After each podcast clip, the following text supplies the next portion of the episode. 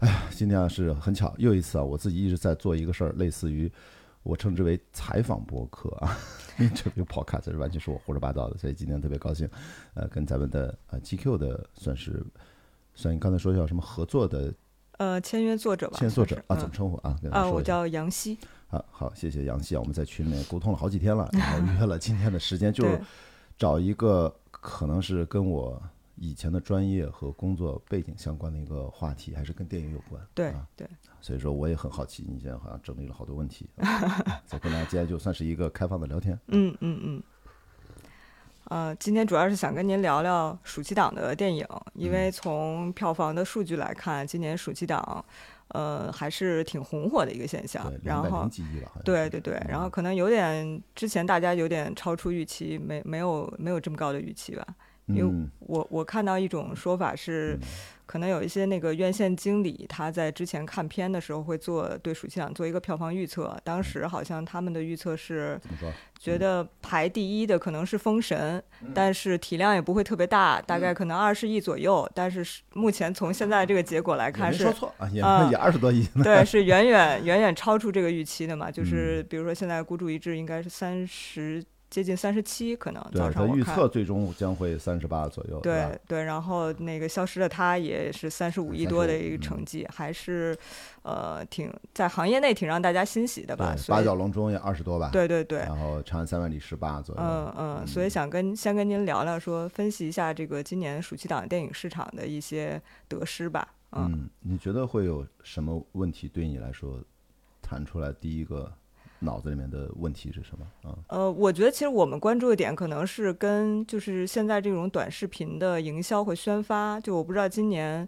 嗯、是不是可以从他们的一些营销的策略上总结出来有什么变化或者特点和趋势？其实明显它是一头一尾，也不能说上半场下半场吧。嗯我觉得消失的他其实开了一个头。嗯啊，本来那个档期不是那么好，对，人家生生把这个档期做出出一个现象级，可以说现象级吧，三三十五亿是吧？还不现象级。然后，但是到孤注一掷，他显然就把这个事情，大家就好像有点儿反过法儿来了。嗯也就是说，如果消失的他人家是有预谋的盲打误撞啊，那到了孤注一掷，那基本上就直奔着短视频平台爆发去了。那的确也是取得了一个一个更好的一个结果，因为我看过专业的呃票务平台他们发布的统计，局一个很小的数据啊，就是在消失的他。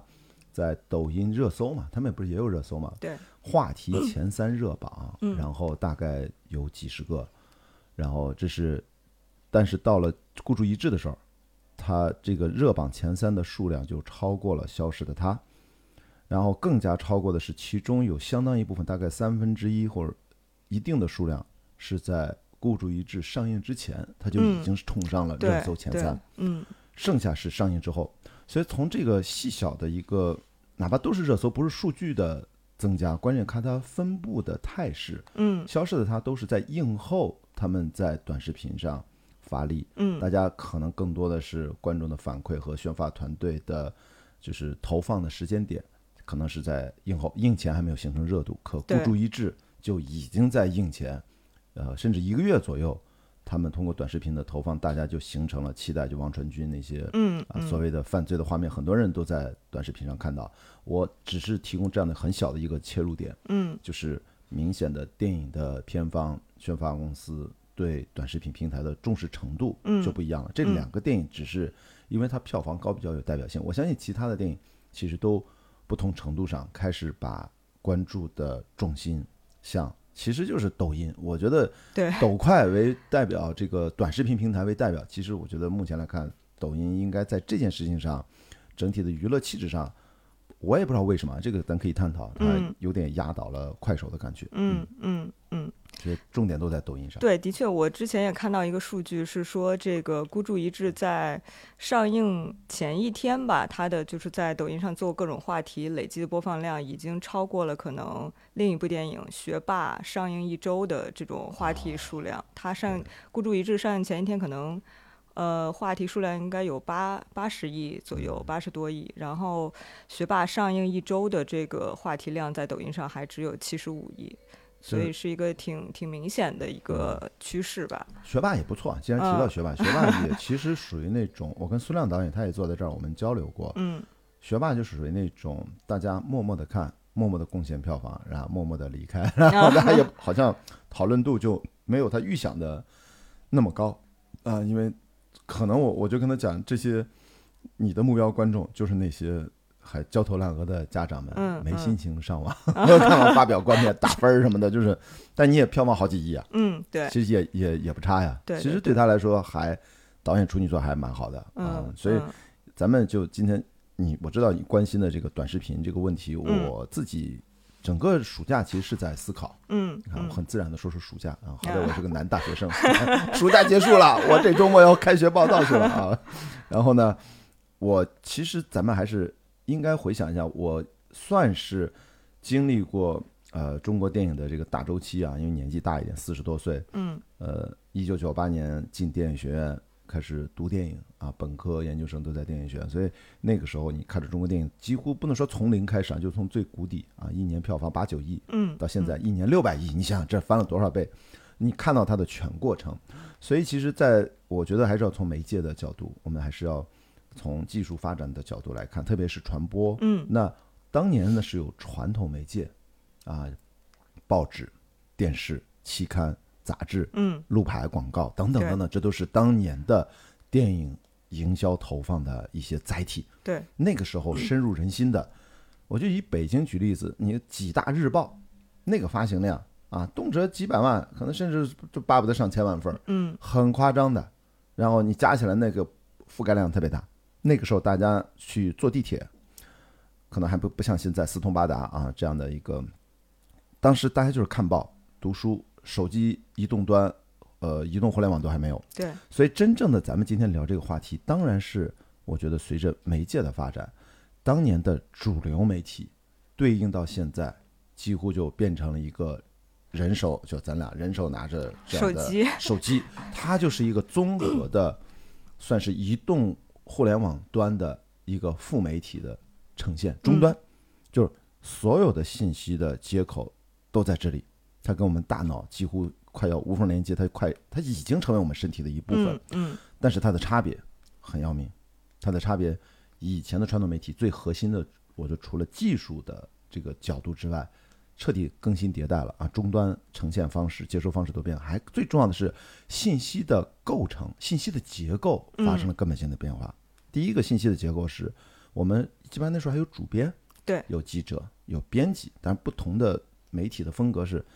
编辑更话语权更大，还是记者？对对当年是有这个说法的啊。如果你以前也从业过记者，但是这有点有点老了，有点老，可能年轻的朋友不知道我在说什么啊。像像以前的 上个世纪对南方是吧？他们都是编辑，可能有更大的话语权，可能有些时候是记者更大的话语权，这个略略不一样。但是现在你会发现，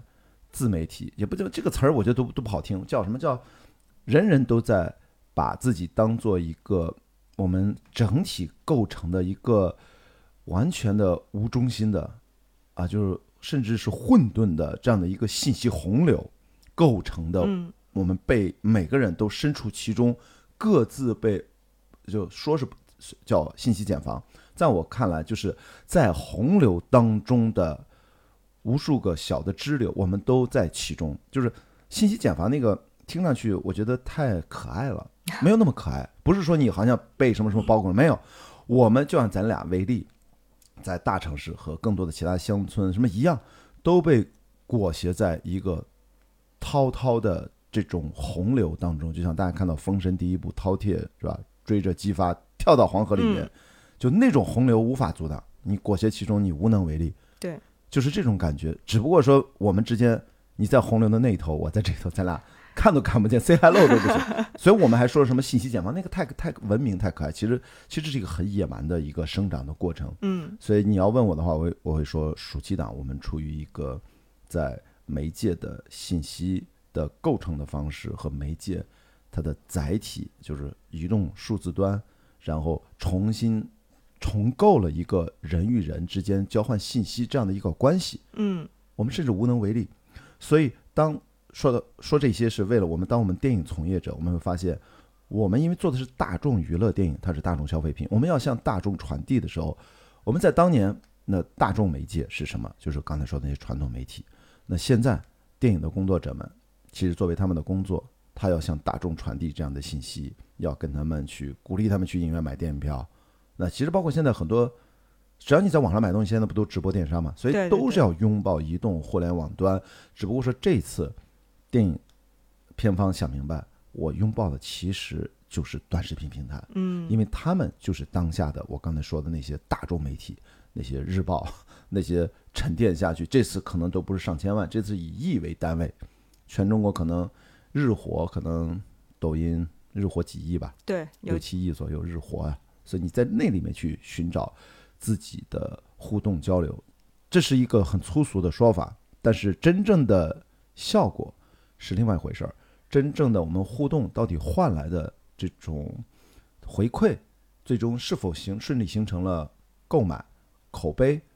我觉得又完全不一样。这个可以后面慢慢聊。我就觉得这只是我先从技术的方面和载体方面，真正大众媒介的层面，就是目前毫无疑问，甚至不是微博，更不是豆瓣儿，而是抖音。这是我目前的一个感觉。是不是就是抖音对于电影行业的这种重要性，可以说已经超过了微博或者是一些传统的像豆瓣儿或者一些传统的门户网站？从传播的覆盖面嗯和它传播的 效率，它当然是，我觉得国内没有其他平台可以比，这已经不是微博和豆瓣的问题了，嗯嗯，就是是抖音过于的抢先一步，甚至我们今天可能都不会那么多的去讨论快手，这也很奇怪。抖快本来是是吧？这都应该是短视频平台的代名词，我也不知道这个需要我听到大家的意见啊，大家可以在这期节目，大家有如果有评论区，你有你的专业的想法，我们来交流。嗯就是嗯为什么快手在这件事情上好像也显得没有那么重要啊？当然，他们之间其实用户重叠现在至少超过一个亿吧，就是他们用户画像本来其实不太一样的，现在他们也在抖音在快手化，快手在抖音化，那是他们互联网关心的话题，我们只讨论我们跟电影影的相关嗯的这一嗯趴。嗯所以我就觉得这是目前发展的就已经到了这个阶段了。其实抖音的这样的呃发展，在过去几年已经形成了它的一个态势。其实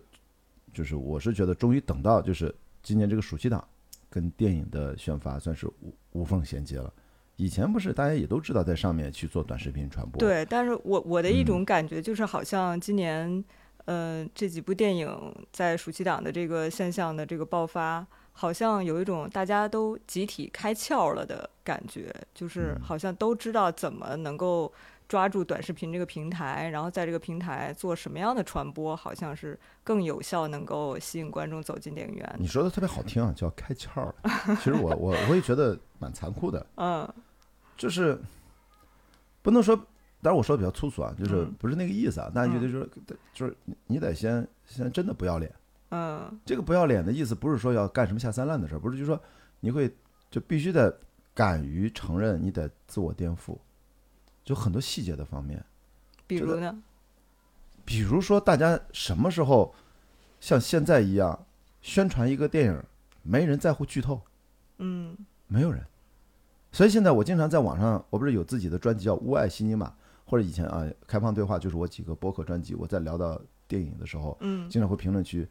你也不说你这怎么都是剧透什么什么的，就现在这种评论还有，但是我觉得已经少很多，就是因为现在在宣传的时候，大家巴不得就把这个电影肢解成，比如九十分钟，肢解成九十个一分钟，然后给它全扔网上去。当然，我说的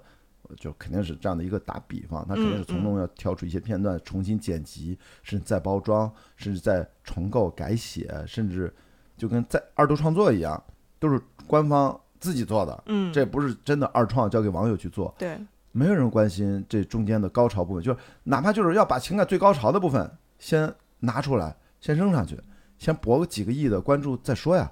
然后我我我真觉得这是以前我们传统做电影人是无法理解、无法相信，怎么可能我们精心做的这个孩子，我们就就给他脱了底裤扔出去给大家看，嗯就是就是就是我所以说不要脸是这个意思，但是这就是个比方。所以现在就明显的变化就是，没有人在乎剧透，你也不能说它叫剧透式宣传，就是剧透已经不重要了。嗯重要的是什么？重要的是大家要遵循被短视频平台和所有的互联网，这个不能怪抖音，是所有的互联网移动的社交类产品，他们通过后台算法，包括淘宝也是一样，它不断的去刺激你，不断的调动你的多巴胺，让你新快感保持一个高位。实际上这是非常不健康的事情，一会儿咱们再去讨论啊，那是科学角度啊。然后我他就要对应的要给予在几秒钟之内、十几秒之内，要马上让你调动起你的欲望。嗨的调动你欲望的这样的内容，这样的内容，你说我们拍了一部电影，不管它什么类型，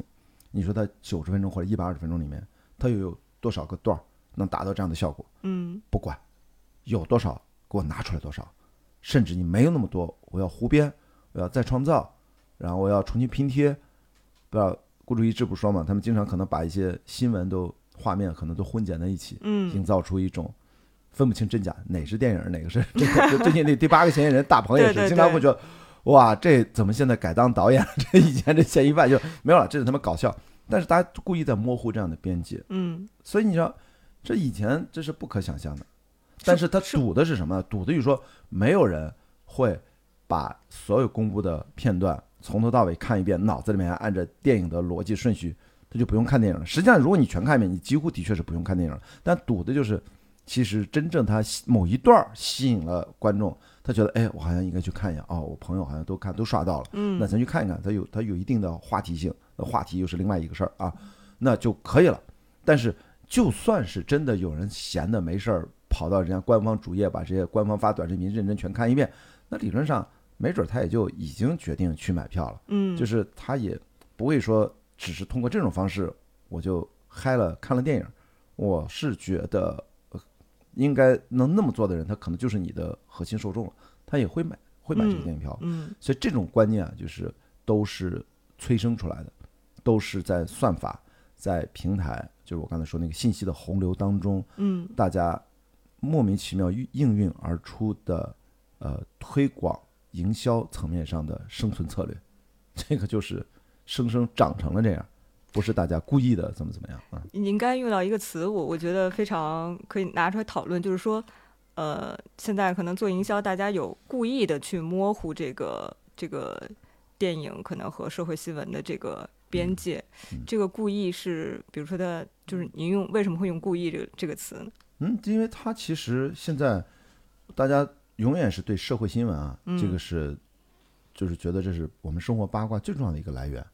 你就经常看嘛，就微博热搜，我是举个例子，包括嗯应该呃抖音上热搜也有，经常一些莫名其妙的新闻事件，就大家都会一看那个标题就想去看，这到底怎么回事儿？就真的嗯随便你这。你现在随便现在打开热搜，你你 我操这怎么回事？这我说除了那些明星八卦之外，它有很多又或者这么说，咱当时呃呃去台湾地区，很多朋友都讲最愿意看台湾当地电视，对吧？就是嗯社会新闻频道，就是嗯看他们那个社会新闻比娱乐节目还好看。其实某种程度上就是它能够呈现出这个社会的多样化和不确定性，嗯，就什么神经病都有，什么神人都有。我随便举一个例，我在微博上看一个新闻，就网友都在那儿转，莫名其妙，就是本来一个大妈和一个大叔在青岛的地铁里面吵架，吵得不亦乐乎，占座不占座的问题。突然从另外一个车厢，康康康康康康走来一小伙儿，特别认真的听他们俩吵架，看看大叔，看看大妈，就是那个都被别人拍到了，特别认真的表情。突然那个大叔说了一句：“我就算占十个座儿，又跟你有什么关系？”那男的旁边那个旁观者小伙子听不下去了，扬手啪就给那个大叔一耳光，然后这大叔就愣了，所有人都愣。然后大叔还想还手，那小伙啪用手挡，挡完了之后扭头就走了，雄雄赳赳枪转头走，大爷愣了，追上去，你干嘛你干嘛？然后那哥们说给我滚，就走了。后续是什么？后续那个大妈其实也不知道为什么，也拖着包，然后也去找那小伙子去了。最后警察介入，警方说那个年轻人脑子有精神病。然后我一说，你知道吗？现在我就随便说了一个，我是嗯网上偶然看到的嗯图文短视频。我想说的这条新闻没有任何价值，对，这不这不叫新闻，这就这叫社会奇观。对，就是我们现在非常残酷的去讲，我们今天还在聊一些专业性的问题，我觉得可能还有一定的新闻价值或者嗯一定的专业价值，但实际上我刚才我们随便举一个例子，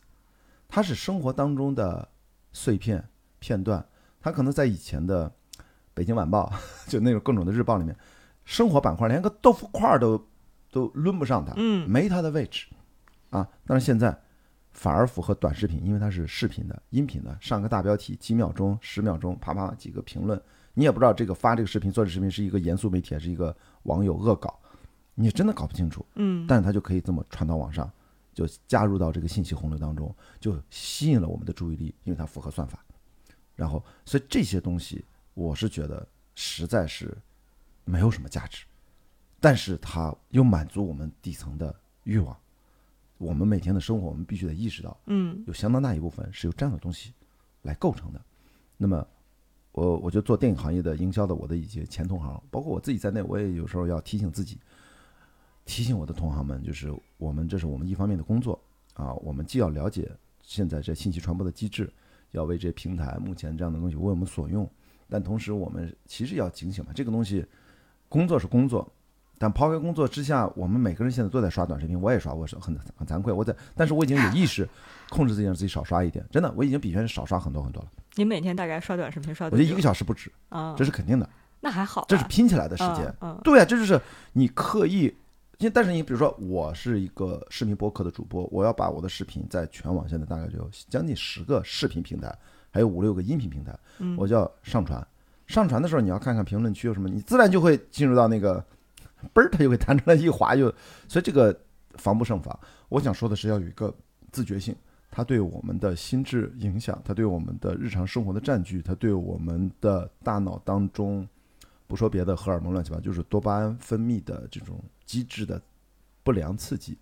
其实都是要尽可能警惕的。嗯，但是有时候我也很惭愧，我为什么只能说提醒呢？就是我们又在利用这个东西，然后把它当做我们的，比如同行的工作的一部分，去吸引大家，好像也也没有什么更好的选择。就目前，我们也身在时代洪流之中，我们也并不能很时刻的审慎对当下做出意义层面上的价值判断和嗯价值嗯选择。嗯都不是那么容易。这件事情，我们比如说今天就是我们所有的意义都是要回头去看过去的事情啊。对，所以为什么要活在当下？就是我们今天聊的也是刚刚过去的暑期档，还不到一周，今天九月七号还是八号？八号，八号，八号，对嗯，这刚刚一周而已。如果我们以八月三十号结束，嗯我们就开始回顾它，就是我我是觉得还是要有这个审审视和审慎的一个心态。嗯我永远告诉自己不要轻易的全盘接受，会会有很大的问题吧。嗯，但是到底是什么，我也我也不知道，我嗯我也在思考。嗯，像您刚才聊到说，呃，这个电影行业可能大家现在有一个思路的转变，做营销，就是你你你要去接受这个短视频品牌，包括去研究它。是，就是从您的观察来讲，或者从您身边人的这个反馈来看，嗯就是大家对于这种转变有有挣扎吗？还是说就是很很乐于的，就是主动的接受了这种变化？没有，我觉得大家都不会想挣扎这个事儿。嗯对于绝大多数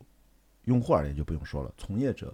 我们要去应用它，把它当成我们的工作的工具和手段和渠嗯道。嗯我觉得更多的是在，就是中国人其实都是这样，就是大家对新生事物还是下意识的先去拥抱，嗯嗯呃，并不会去特别挑战它啊。然后特别是技术相关的，我们总是觉得呃有点技术崇拜的倾向啊。最近就要哪个国产手机咵发布了一个什么最新款，大家就啊这个好棒好棒好棒，那肯定是很棒啊，对吧？嗯那当然它它有没有什么其他问题，或者说它是不是真的就呃就是我们已经到达了就是可以不被卡脖子？它是一个很好的开始，但是咱也嗯不要把它放得太大，咱一嗯步一步来嘛。但是至嗯少这是一个很好的一个开始，所以说大家就会去对新技术，我相信对短视频也是这个道理，大嗯家还是更多的先去投入其中。嗯所以我会觉得这方面的反思还是很少的，因为如果最终我刚才说的是技术的改变，我们去拥抱它，它还是在宣传营销端，那实际上现在已经开始向上游，它会开始影响，会让很多创作者，他就会觉得，那我宣传如果是利用这样的平台，要通过这样抓取的受众，那我需要这样的素材，那我其实拍电影的时候。是不是就要有一些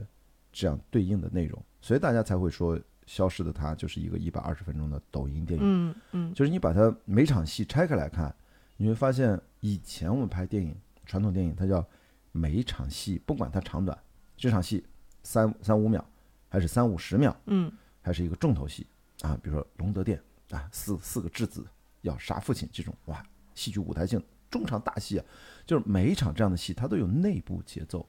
起承转折，嗯有它的这样的几个节。你会后来现在发现，这种节奏可能在以后就会逐渐的被打破，他可能更追求的是这场戏单独拿出来，或者他哪一部分拿出来，直接就在不用怎么改，就能直接在抖音上获得很大的关注和点赞转发。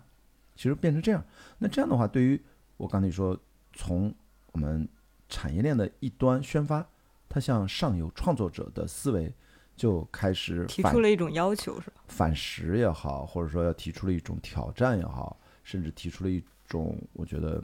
自我颠覆也好，嗯，这个东西好坏判断起来就没有那么复杂了。如果在营销端你还说这个反思，哎呀，反正我实用主义为主啊，我技拥先拥抱技术呗，嗯也不会你你你 challenge 我也没有，我我也想不太清楚，我也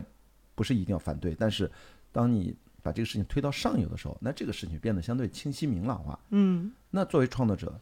我们创作遵循的规律可是少说是两千年以来，啊，我们有口述记录的神话，到文字记录，到到中国的这种我我们的所有的经典文本，到西方古希腊悲剧，一直到就我们故事的传承，它是跟人的情感这个东西是不变的。嗯现在呢，只从其中瞟那么一小块儿，就是最短平快的，刺激最最猛的。那其他的那种悠长的、娓娓道来的、铺陈的情感情绪，整体关乎于我们，比如中华民族啊，你看《封神》嗯就在讲的神话史诗嘛，它提炼嘛，这其实就是大家集体的梦啊，比如说个人的梦是私人的史诗和神话，在私体验你分享不出来，但是真正的神话是整个我们族群啊，中华民族啊的集体的梦，嗯那它就需要铺陈。我不相信中华民族的梦是个抖音的短视频，这个大家就马上明白了。这嗯这个就很简单做出一个评判了。那前者是需要手艺的，后者它也需要一定的技术层面，但是它好像，嗯，就是我会觉得，既然这么多人都是抖音的上传的，呃我们也称之为，别说他用户了，上普通网友吧，嗯，那里面筛出这么多的，就就可见它的门槛不是很高，呃，低到不能再低了。嗯这里面能淘汰出一帮，你就是迎合这个算法，迎合这个机制，你就会成为一个所谓的大 V，你的短视频就传播的快，成了一个大号。我自己一直在告诉自己，我不要成为那样的人。我在所有的场合，在自己节目里面，面对所有的朋友的，哪怕像你这样专业媒体的采访，我都在想，我要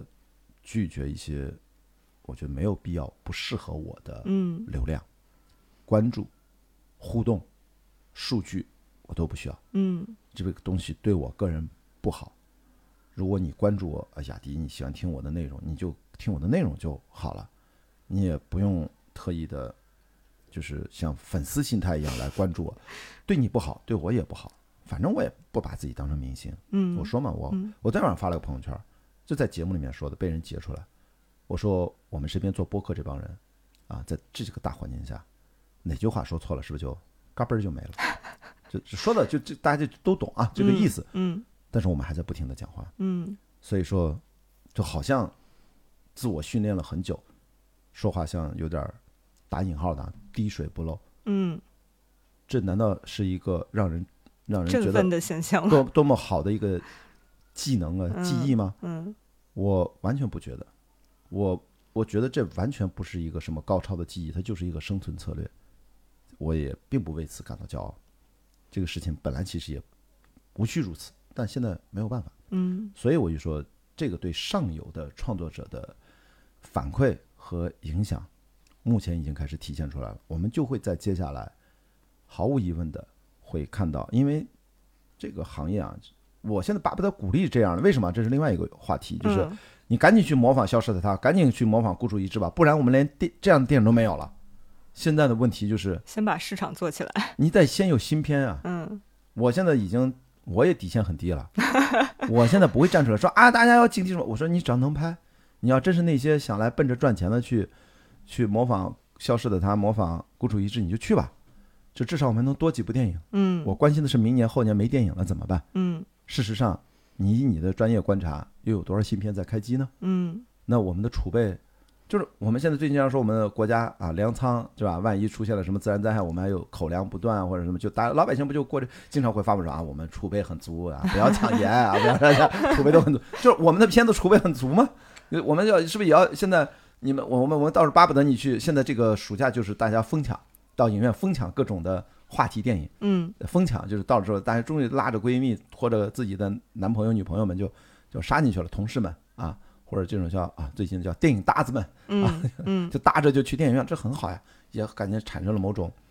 疯抢的感觉。但但这个东西能持续多久？所以我现在只是提出一个问题，我绝对不会什么振奋、振臂疾呼啊，我们电影要完蛋了，就是那个东西吧。我觉得可能更精英的作者，甚至我们的呃学术专家，嗯让他们去思考。我作为一个前从业者，现在作为一个中国电影的更像是一个宣传员，依然是起到一个呃大众电影和大众之间沟通桥梁的这个作用。你看，嗯我都不说艺术电影，真的就是我我一直觉得我自己做制片人的时候做的也是主流娱乐电影，嗯我没怎么拍过艺术电影和文艺片都很少很少，所以我更多是用最普通的话，能让咱们的。哪怕就是咱抖音的受众，你就是上面那个普通那个网友朋友，你也能听得懂我在说什么，我就起到这样的一个算是翻译和一个交流的作用，我觉得就可以了。嗯我会希望，我不介意，从我的角度，我个人真的不介意，就是电影创作者，因为你要想去模仿，你也是创作这个过程。你在模仿的过程当中，其实你会做出自己的情感判断和价值判断，让你会觉得哪些我是要模仿，哪些其实我还是对自己有要求的。我们就看命吧，好吧？就是我先保证这个行业它能够尽可能的保持一定的供给，但说实话，这句话并不乐观，所以我不会对短视频。我自己会控制自己少用，我有个人的一系列的原因，嗯但是对于这个现象，我觉得大家在我的同行业呃从业者、同行朋友们，他们没有更好的选择的情况下，你要完成自己的工作，我们要把自己的，那你告诉我们不用抖音，我们用什么宣传电影？微博是不够的啊，豆瓣毫无疑问是不够的，对吧？包括啊、我们还有很重要的一个平台就是购票平台，嗯猫眼淘票也基本上是这个行业宣发最重要的两家，这个你绕不过去的，呃，两家发行公司了，对售票平台公司了。那靠这些都不够啊，就要借助大众的平台。所以说，从这个角度上，我们还首先是要还是要肯定它，就大家开始有意识的去让自己的电影文化内容嗯产品去融入到短视频平台建立的信息洪流当中了。嗯这件事情目前来看，短期内得意了，其他人能不能得意，要看你有没有陈思诚和申奥的脑子啊，这个因人而异啊。另外，更长远的，它有什么弊端，这个事情它会逐渐的显现出来。我在这儿呃也不用显得自己多么聪明，多说很多，我更多的是会站到自己个身的呃个人自身的呃这种呃关照自己的角度嗯去来使用它，嗯克制的使用它。嗯嗯，也克制的不大一样，嗯，嗯嗯没办法。其实我真的巴不得就最好别看，我我从个人角度就是最好别看。虽然你看我刚才说刀很厉害，我知道他对我没没好处，嗯这个，但但没有办法，我现在大家很难摆脱吧，这个这个东西，它已经成为你生活的一种方式了。我觉得使用使用手机、使用短视频，千万不要觉得我在死矫情啊！我就是因为我非常同意，就是因为摆脱不了，嗯所以我我就越是因为摆脱不了，我们越要对摆脱不了的事情永远保持一个不断的思考和观察。嗯我只是在这个过程当中发现，我操，真的没什么好处，真的，这个我操，这这，它对我们的心智的影响、耐心的改变、性格，嗯，就我们还是成年人，对吧？你也是，好不容易二，因为二十多岁啊，没到三十吧？我我三十多了，三十多了，OK，三十多了更 成年人。我四十多岁都有很大影响，那你嗯想想那些小朋友，几岁、嗯十几岁，根本就没有抵抗能力，嗯那他们的整个人的变化，那个影响会多大？应该我们请更多的专家去探讨。嗯啊，就儿童教育专家、技术专家，嗯我觉得更多的商业伦理、技术伦理，然后心理学家，然后心智脑科学家，要坐下来就讨论这个问题，到底我们跟他应该是一个什么关系？嗯，没有人在讨论，嗯没有人，我操，我我也不知道怎么办，这就不能，嗯很悲观，不是，这是事实，我都不想去说悲观还是乐观，嗯就是它事实发生在这儿，我觉得有很多问题，嗯没有人回答我，我也回答不了。但我觉得这是个问题吧。但是很多人，当然我知道，听到这期节目的朋友啊，如果你能能听我的节目，我觉得你可能会对认同我的一些问题，但嗯我知道对于绝大部分朋友，我认为我这个问题没有任何意义啊嗯，我也嗯非常知道我这些问题可能没有大家觉得的那么重要，我也知道，但是所以我们在都知道的情况下，还是要提出这个问题。嗯。就大家不要觉得我很自大，我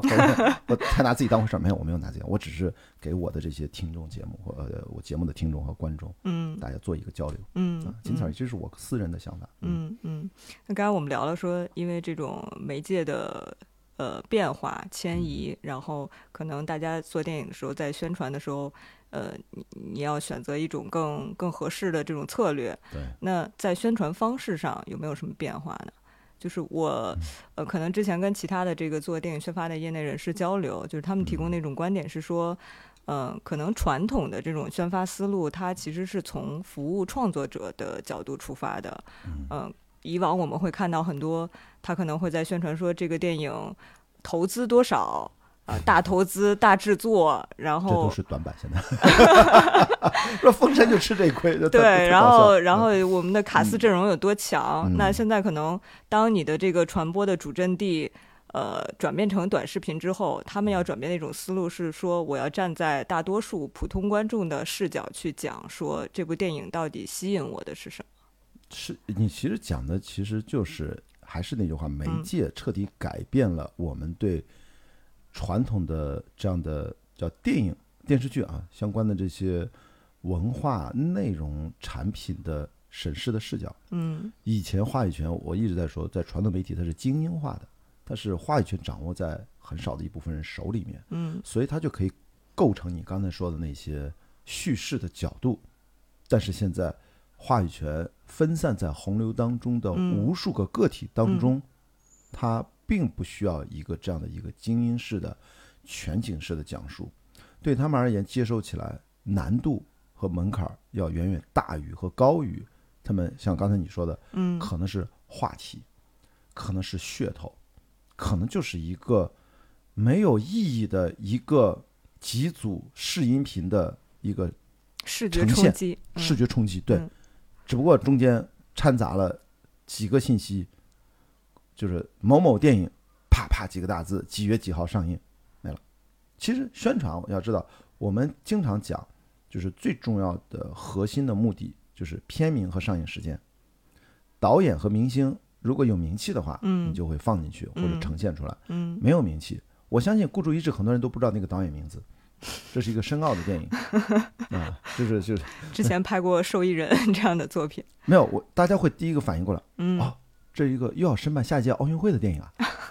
或者说啊，这是一个那么难懂、如此之深奥的电影啊，就是大家不会反应过来啊，这个导演叫深奥，啊，就是我的意意思就是说，所以你看在前期宣传的时候好像也不怎么提受益人吧，或者也嗯不怎么提导演的名字吧。嗯你要是这是一个宁浩的电影，哎，是不是听上去就不一样，对吧？对你在短视频上，宁浩新作品就红毯先生是吧？最近又要要估计过一阵要宣传了，嗯所以宣传最重要就是最核心要素。那么最重要的片名和上映日期，就是你进入到影院或者你售票平台刷售票平台，你能扫到哦这个片名哦上了哦我看过这短视频，刺激他买。嗯其实跟以前这个没有区别，这个没有变过嗯啊。以前我们不管什么年代做电影营销宣传宣发，几个核心要素：片名、上映时间，然后要不就牛逼的人是导演、是明星、嗯是监制，嗯随便往上放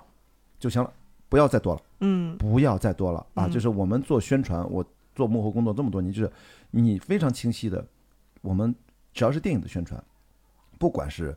导演访谈啊、幕后花絮、预告片，所有的无聊形态、平面的、音频的、视频的嗯投放的所有的介质，你一定要把刚才说的片名和上映日期放到最大的、最显眼的位置，反复重复的位置。嗯，如果是音频的话，你要念两遍。电台 电台广播，因为啊，这个什么是片子几号几月几号就全国就要公映啦，对吧？你肯定要主持人要至少你你要说个两三遍，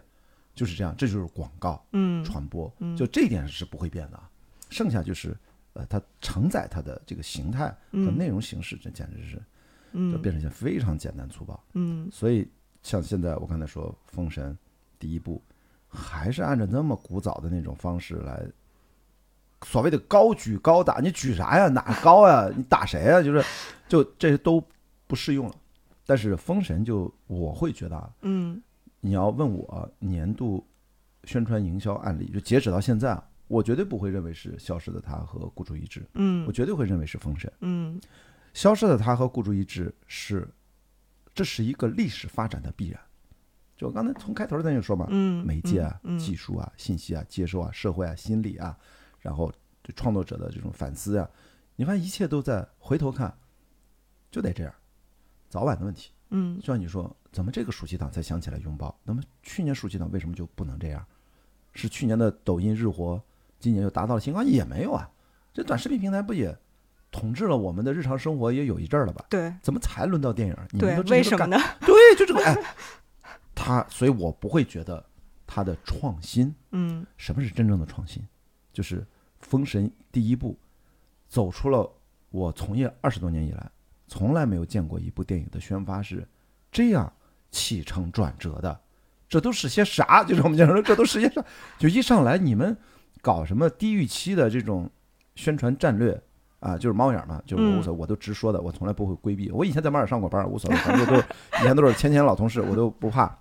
我说你们到底在想些啥？就是我不能理解。嗯，据说是先要给一些低预期，让大家去了影院看，觉得是个好片子，口碑在通过口碑的传播是吧？最后实现的是这样，但不是你设想的，嗯那是网友自己。你完全后来宣发真正出圈的，没有一个是官方宣发团队自己设计的。对对，商务英语跟你有嘛关系？嗯那封神捆绑跟你有啥关系？对吧？这是全是大家自己玩梗，后来靠这个传播，嗯，然后慢慢慢慢到后来，这个电影，因为当然官方也支持啊，就这个路演，在他这儿成了真正的大家的记忆点。以前呢，我们都说大鹏导演，中国电影路演第一人，开玩笑啊。开其实最早的路演进校园开始，二零一二年应该是呃，我跟张一白我们共同为宁浩导演帮他做宣传营销《黄金大劫案》的时候，嗯那是我全程从头到尾进校园，我们是最早的。嗯系统的进校园。那进校园就是最早的这种啊、路演的一种升级，就是路演的一个变化，就我们到嗯学校里面，嗯动辄一见就一两千、几千的大学生，嗯那个传播度啊，针对年轻人群也很有效。那么再到后来，大鹏导演几年之后，他通过几部作品，全国一跑就几十个城市啊，甚至还有一百个城市这种。但是到了封神这不一样，封神这次二十九城，因为他有一帮大家不认识的新面孔。对，啊，然后前面几站、十站什么十几站都还就是没什么水花，但是它的形态已经发生了，就是大家意识到这帮年轻的朋友们，他们通过一场又一场的路演，跟其他的路演一样啊，这点他们是抓住了，多了一些短视频的物料，嗯。因为嗯迎合这个短视频平台的需求，嗯。这一点他们也其实做到了，但到后来很快的，像于是、陈牧驰等等这一批刺杀等等，他们就变成了就是拥有了跟流量明星一样的待遇。他们每一站巡演，剧组已经很多都是好朋友，他们就嗯讲很疯狂的粉丝就开始出现了，跟着坐飞机的、追车的，嗯全程一站又一站炒这个票的，嗯就是把他们这些年轻的、很好的、优秀的演员，试图也要拉进饭圈文化那套逻辑里面。我这个一直在提醒他们，这个要警惕的，嗯对他们其实没有什么好处啊。就是人家这个电影成功到现在，其实真正的也是内容话题。这个饭圈在里面，他推波助澜，当然片方受益的。但是我说，作为你个人未来的发展，你一定要保持清醒，片方也是。如果别的片子你就觉得即时消费，我不管，我就享受饭圈给我带来这些流量，我就他们反正买票什么应援场，反正拉动了票房。说实话，那是占很少的一部分，主要还是主体观众吸引了注意力，他们真的觉得这个电影好，这才是好的宣传。但这个电影，我觉得你们不能这么做，为什么？因为你是三部曲，你明年是不是暑期要上第二部？嗯二零二五年是不是还要上第三部？你的这些演员怎么能够真正的沉静下去？你至少到第三部上映之前，你这这帮年轻质子团的年轻的演员们，不要上一些不好的热搜吧？你是要把他们管理好吗？那你天天被这些粉丝的这些这些狂热的人、网友，不管是线上还是线下，对你过过分的追逐，对你那种就是崇拜你也好，我永远说嘛，这不是一个健康的关系。他把你当回事儿，他供养你，甚至巴不得不要有不要建立这种关系。这种关系最终到一定程度，都会反噬的。他都那个反弹嘛，咱就不说反射，他就反弹。嗯你把这猴皮筋儿越拉越紧，嗯你就觉得爽了吗？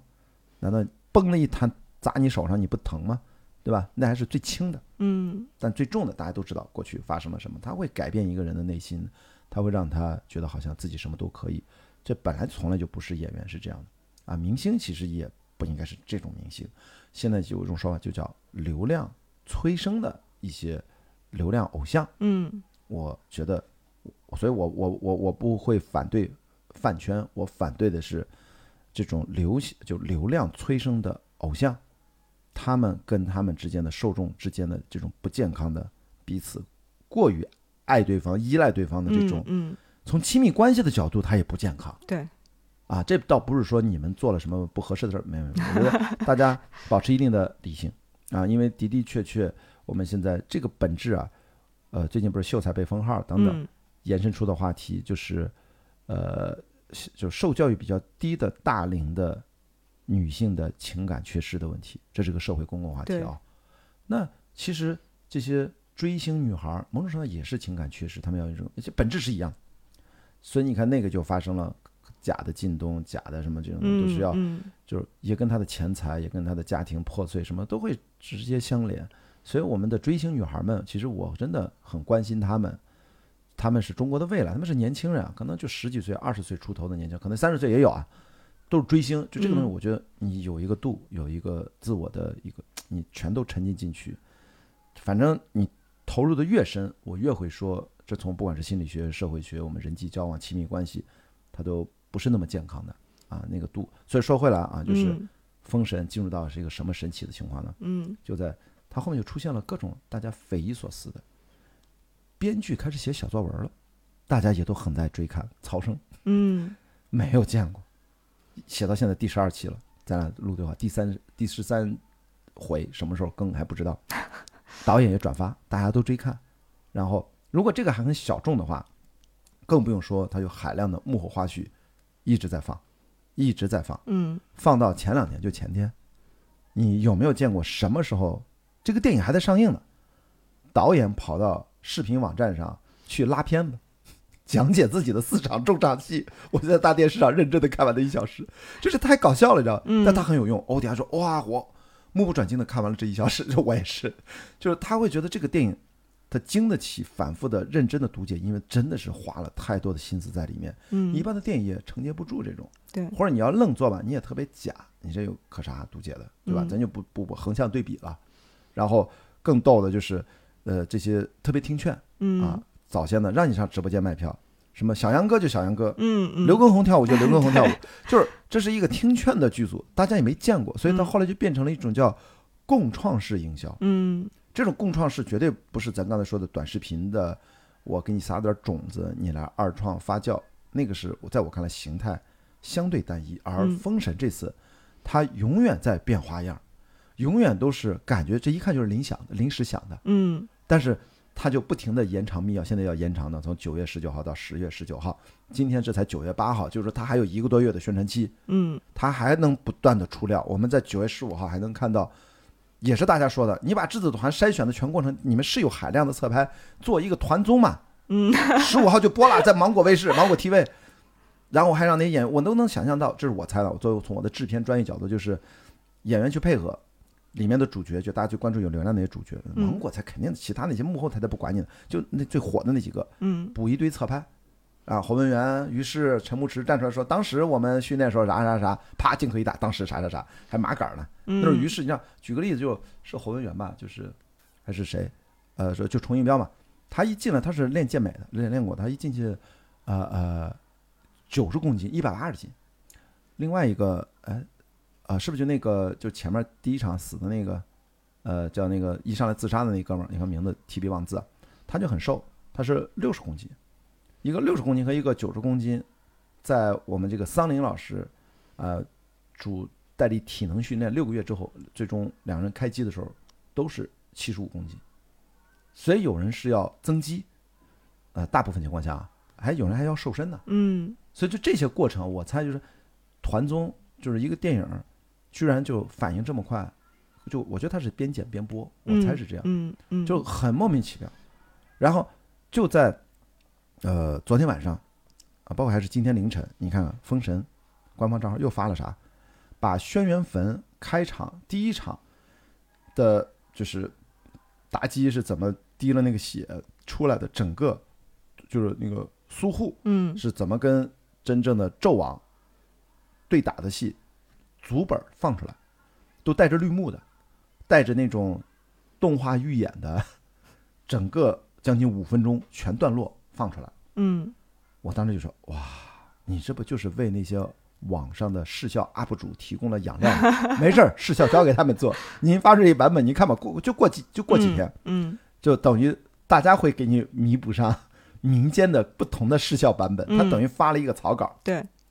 这其实就这就是共创营销，这是我自己的个人阐释啊。嗯就我一看到他发这个，我就说，网上那么多做视效的 UP 主，他们会直接拿这个作为底稿就发挥做出他们的版本的。嗯然后网友不就嗨了吗？那最后黄河渡口那八分钟之前跟程云彪的那个八分钟的，呃，就是战斗全过程，如果也把这个版本放出来，那大家自己去补特效，你没钱补不重要，大家帮你补。所以我想说，就是从来没有见过一部这样的国产电影在宣传营销上，嗯，就是主打一个随意，我觉得他们的反应速度的确好像应该是很快。因为专业嘛，就是嗯也就是说一直在前面，不管是战略上出现了什么样的问题，就是你后面就靠勤奋来慢慢的补。这个的确，你就看着导演二十九城这个巡演，嗯，包括最近他接受采访，最近的一个官方采访是跟吴小莉在嗯凤凰中心那个二十四分钟的采访。我当时一看，哇，瘦成这样！我最近是有一阵儿我都没见过导演，因为谈判的时候肯定都见过。嗯然后我觉得他是一个呃减肥训练班的成功的毕业学员，瘦了二十斤，他自己说的瘦了二十斤，就这个就是靠人去补。我们经常说，本来呢，《封神》第一部从宣传营销上，我觉得很多这种大制作的电影啊，你得先，这就是核心的关键词。如果换成我，我在以前在小马奔腾，我其实带整个宣发营销团队，那也五六十人呢，最多的时候。嗯所有的电影啊、电视剧啊、所有的娱乐内容，集团公司各个分公司出产内容宣传都是我这边要要抓嘛，天嗯天就开各种的会。我说我经常讲到四个字叫守正出奇。你什么是守正？就你真正的电影的本体的东西就是守正，出奇就是你呃打引号的邪门歪道，嗯嗯，或者天外飞仙，或者一时灵光乍现那种东西，谁知道呢？来试一试呗，没准大家喜欢。但你得先守正站得住。但是就目前来看，第一，我觉得呃，封神就这个正就后来是慢慢建立起来的，而且是在大家共创的起义的角度，导演的啊、官方的三级纪录片，嗯导演的拉片，质子旅的团综，嗯包括现在这个删除的完整的片段，这在我看来都是正的范围，它都直接关乎让你更进一步的了解了电影本体，嗯。包括就昨天呃前天是四季坐在这儿，数字生物角色的总设计师，你看到的饕餮啊，看到的这个所有的这里面呃雷震子为主啊，就所有的包括第二、第三，他们做了几十个呢，他总设计师他带的团队啊叫莫纳啊嗯。工作室，然后呃刘天池老师质子训练团那个整个团队的表演训练全过程那个表演的指导方法，还有两位昨天吴学军老师坐在这儿和我们的孙燕老师坐在这儿，嗯嗯就是两个最重要的执行制片人啊后期制片人，他们怎么跟导演配合？在我看来，我们做这种长对话，包括今天咱俩聊的这个内容，在我看来都是正的一部分。嗯这都不叫奇啊！我们在实打实的跟你交流电影是什么，创作是什么，专业的工作人员在怎么去思考、去呈现、嗯去交流。真正守正出奇，你咱们就前面有今天的主题，就是短视频这些东西，几乎大部分都是齐的那一趴。对，他不太在乎本体是什么，他在乎就那一刻几秒钟，嗯我抓住了你，我让你肾上腺素啊，那个就太过分了，让你的 多巴胺嗯啪刺激了一下，肾上腺素那就更紧急的情况下会，我们咵突然会有肾上腺素那种滋灵一下，对吧？所以这个东西我会觉得你要从我说的守正出奇的角度，咱们今天这个话题就说太多的国产电影，其实正是啥已经开始好像变得不重要，嗯嗯，大家拥抱新奇特，这是数据、短视频平台和我们大众心理现在一个新的阶段。嗯但是在这种的数字洪流当中，我作为一个年纪比较大的电影从业者，我现在退居二线，不做制片人了，我也嗯不做宣传营销，但是我们做一个行业的观察者，好不好？我们做一个全日制的大学生，我现在还在对吧，在在读书，嗯然后我也会研究电影的课题，这都是我的学习范围。我希望能够让更多的片方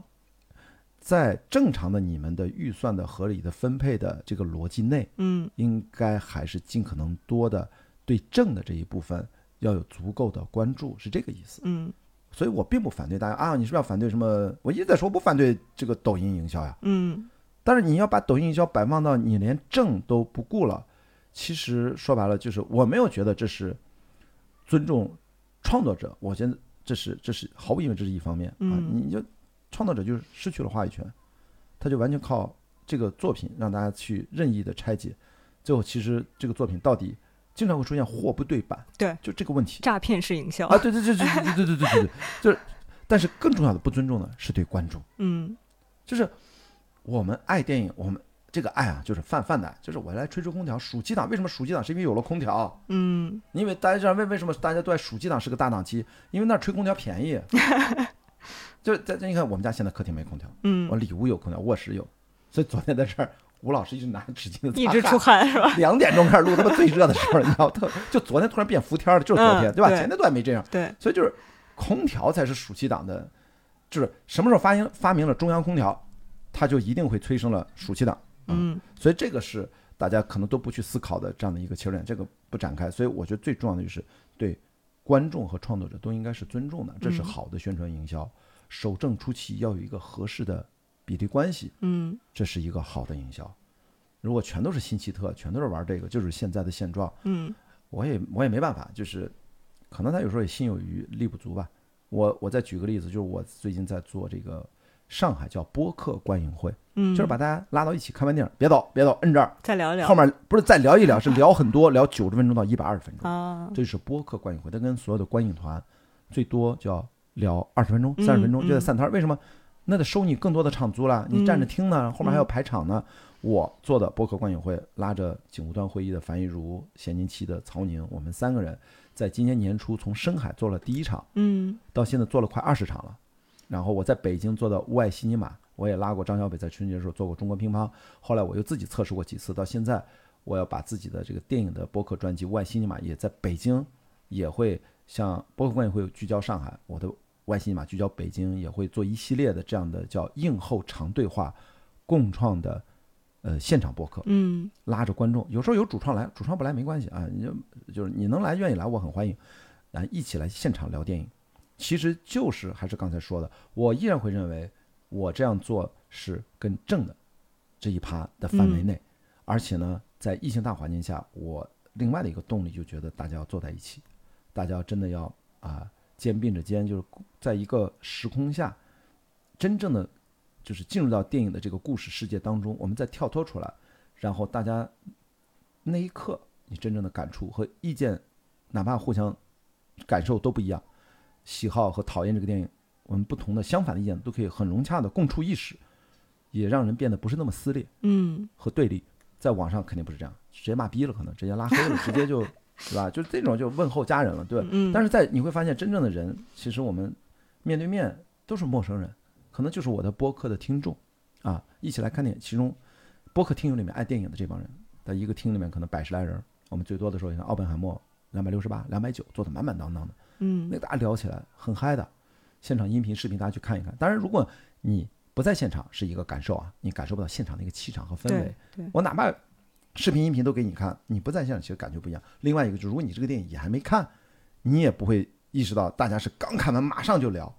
以前是大家看完只能刷豆瓣儿，嗯刷刷这个发一个微博，哎，没几个评论，对吧？你现场是几百人，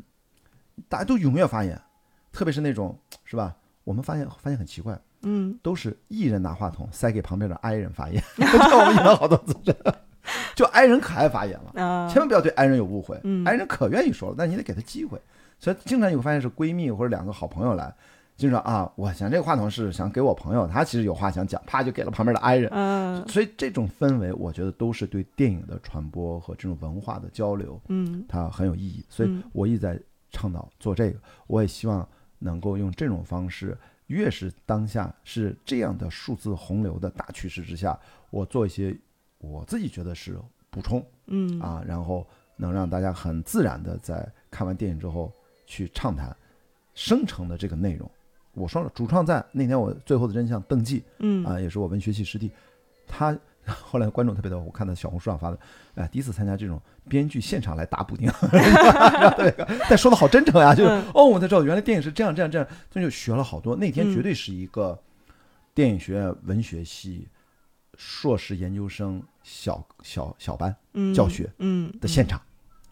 绝对是这种效果。就是大家其实影迷就很喜欢，就是当事人亲自吐槽自己，然后来跟大家拆解一下，就是从编剧的角度，因为跟电影还是导演的作品啊。其实李泰阁导演我也不认识，其实有机会其实对也跟跟他交流，因为邓骥嗯刚好近，就就拿来聊了。现场一百五十多人呢，呃呃还不到一百五十，一一百多人。所以这种感觉，我是希望他也希望能够进入到我们的宣发的体系之中。有些话你们不当讲，我来讲。嗯我让观众讲，你别拦着，对吧？你这个电影经得起大家讨论，而且我们又不直播，我们是录播，你有啥可紧张的？其实片方跟我合作又怎样？我也不在乎。我要不合作，观众自己买票来支持我也行，或者赞助商支持我也行，嗯片方支持我，最后我也是啊、就算有支持，那大家如果说的过分的啊，那我会后期剪一剪，呈现出大家一个不同声音，然后传播出去，引起大家的好奇。那你们都是短视频，我这个特别长，一个半小时起，嗯那就是就是一个补充。那他又花多少钱呢？在我看来，也不占用什么成本。我经常开玩笑，我说成本下来可能一两万块钱，对吧？我们做这么多丰富的内容，那你投放个抖音，那那都我不知道几十万，我上百万更更多的这样投入。所以我只能说，我们尊重它的存在。但是反过来，我既然受了一些专业的教育，工作了这么多年，那我们真正对中国电影能做一些力所能及的、创新的，在守正出奇里面，我们觉得应该在正的这一趴，我们能做的正的这一趴活泼一点嗯。啊，有创造性一点，但是是尊重创作本身的，是尊重观众群体、尊重创作者的方式生成一些内容，这是我现在在做的。嗯嗯，是不是有的时候做这种短视频营销，它其实也面临着我要用电影本体的一些内容或者东西去置换一些所谓流量上的一些成绩。反正流量就在那儿，因为所有的平台流量是有限的，嗯也就是说它是一个争夺的结果。比如说你你任何的这种视频平台，我在做视频博客，在小红书上或者在微博上，人家要给你推荐流量，他所有的运营的小团队，他都会，比如说微博上，他最近会告诉你说，哎，呃，雅迪老师，您这个视频内容特别好，您能不能加上这么一个标签儿，嗯嗯一个莫名其妙的标签儿？哦我你看我现在都记不住，你看都过去，比如说前者是什么电影正当夏，夏天的夏，嗯他说您带上这个标签，我们就特别愿意给您推荐。但是呢，您要是没这标签啊，我们内部那个它有管理规定，它嗯不能去推一个不在推荐的，他们叫主题活动嗯范围之外，他们是不能乱推荐，他们没有那个权限。嗯但是您这个内容的确是电影相关，电影正当下就是我们电影这个小组最近在组织的一个话题活动，在这个话题之下，我们都可以有推荐的权限。嗯哎，我说人家这个还蛮贴心的，那那可以啊，那就就做呗。嗯所以这我就加上这个标签。所以你看，它的背后的逻辑就是，流量不是上限，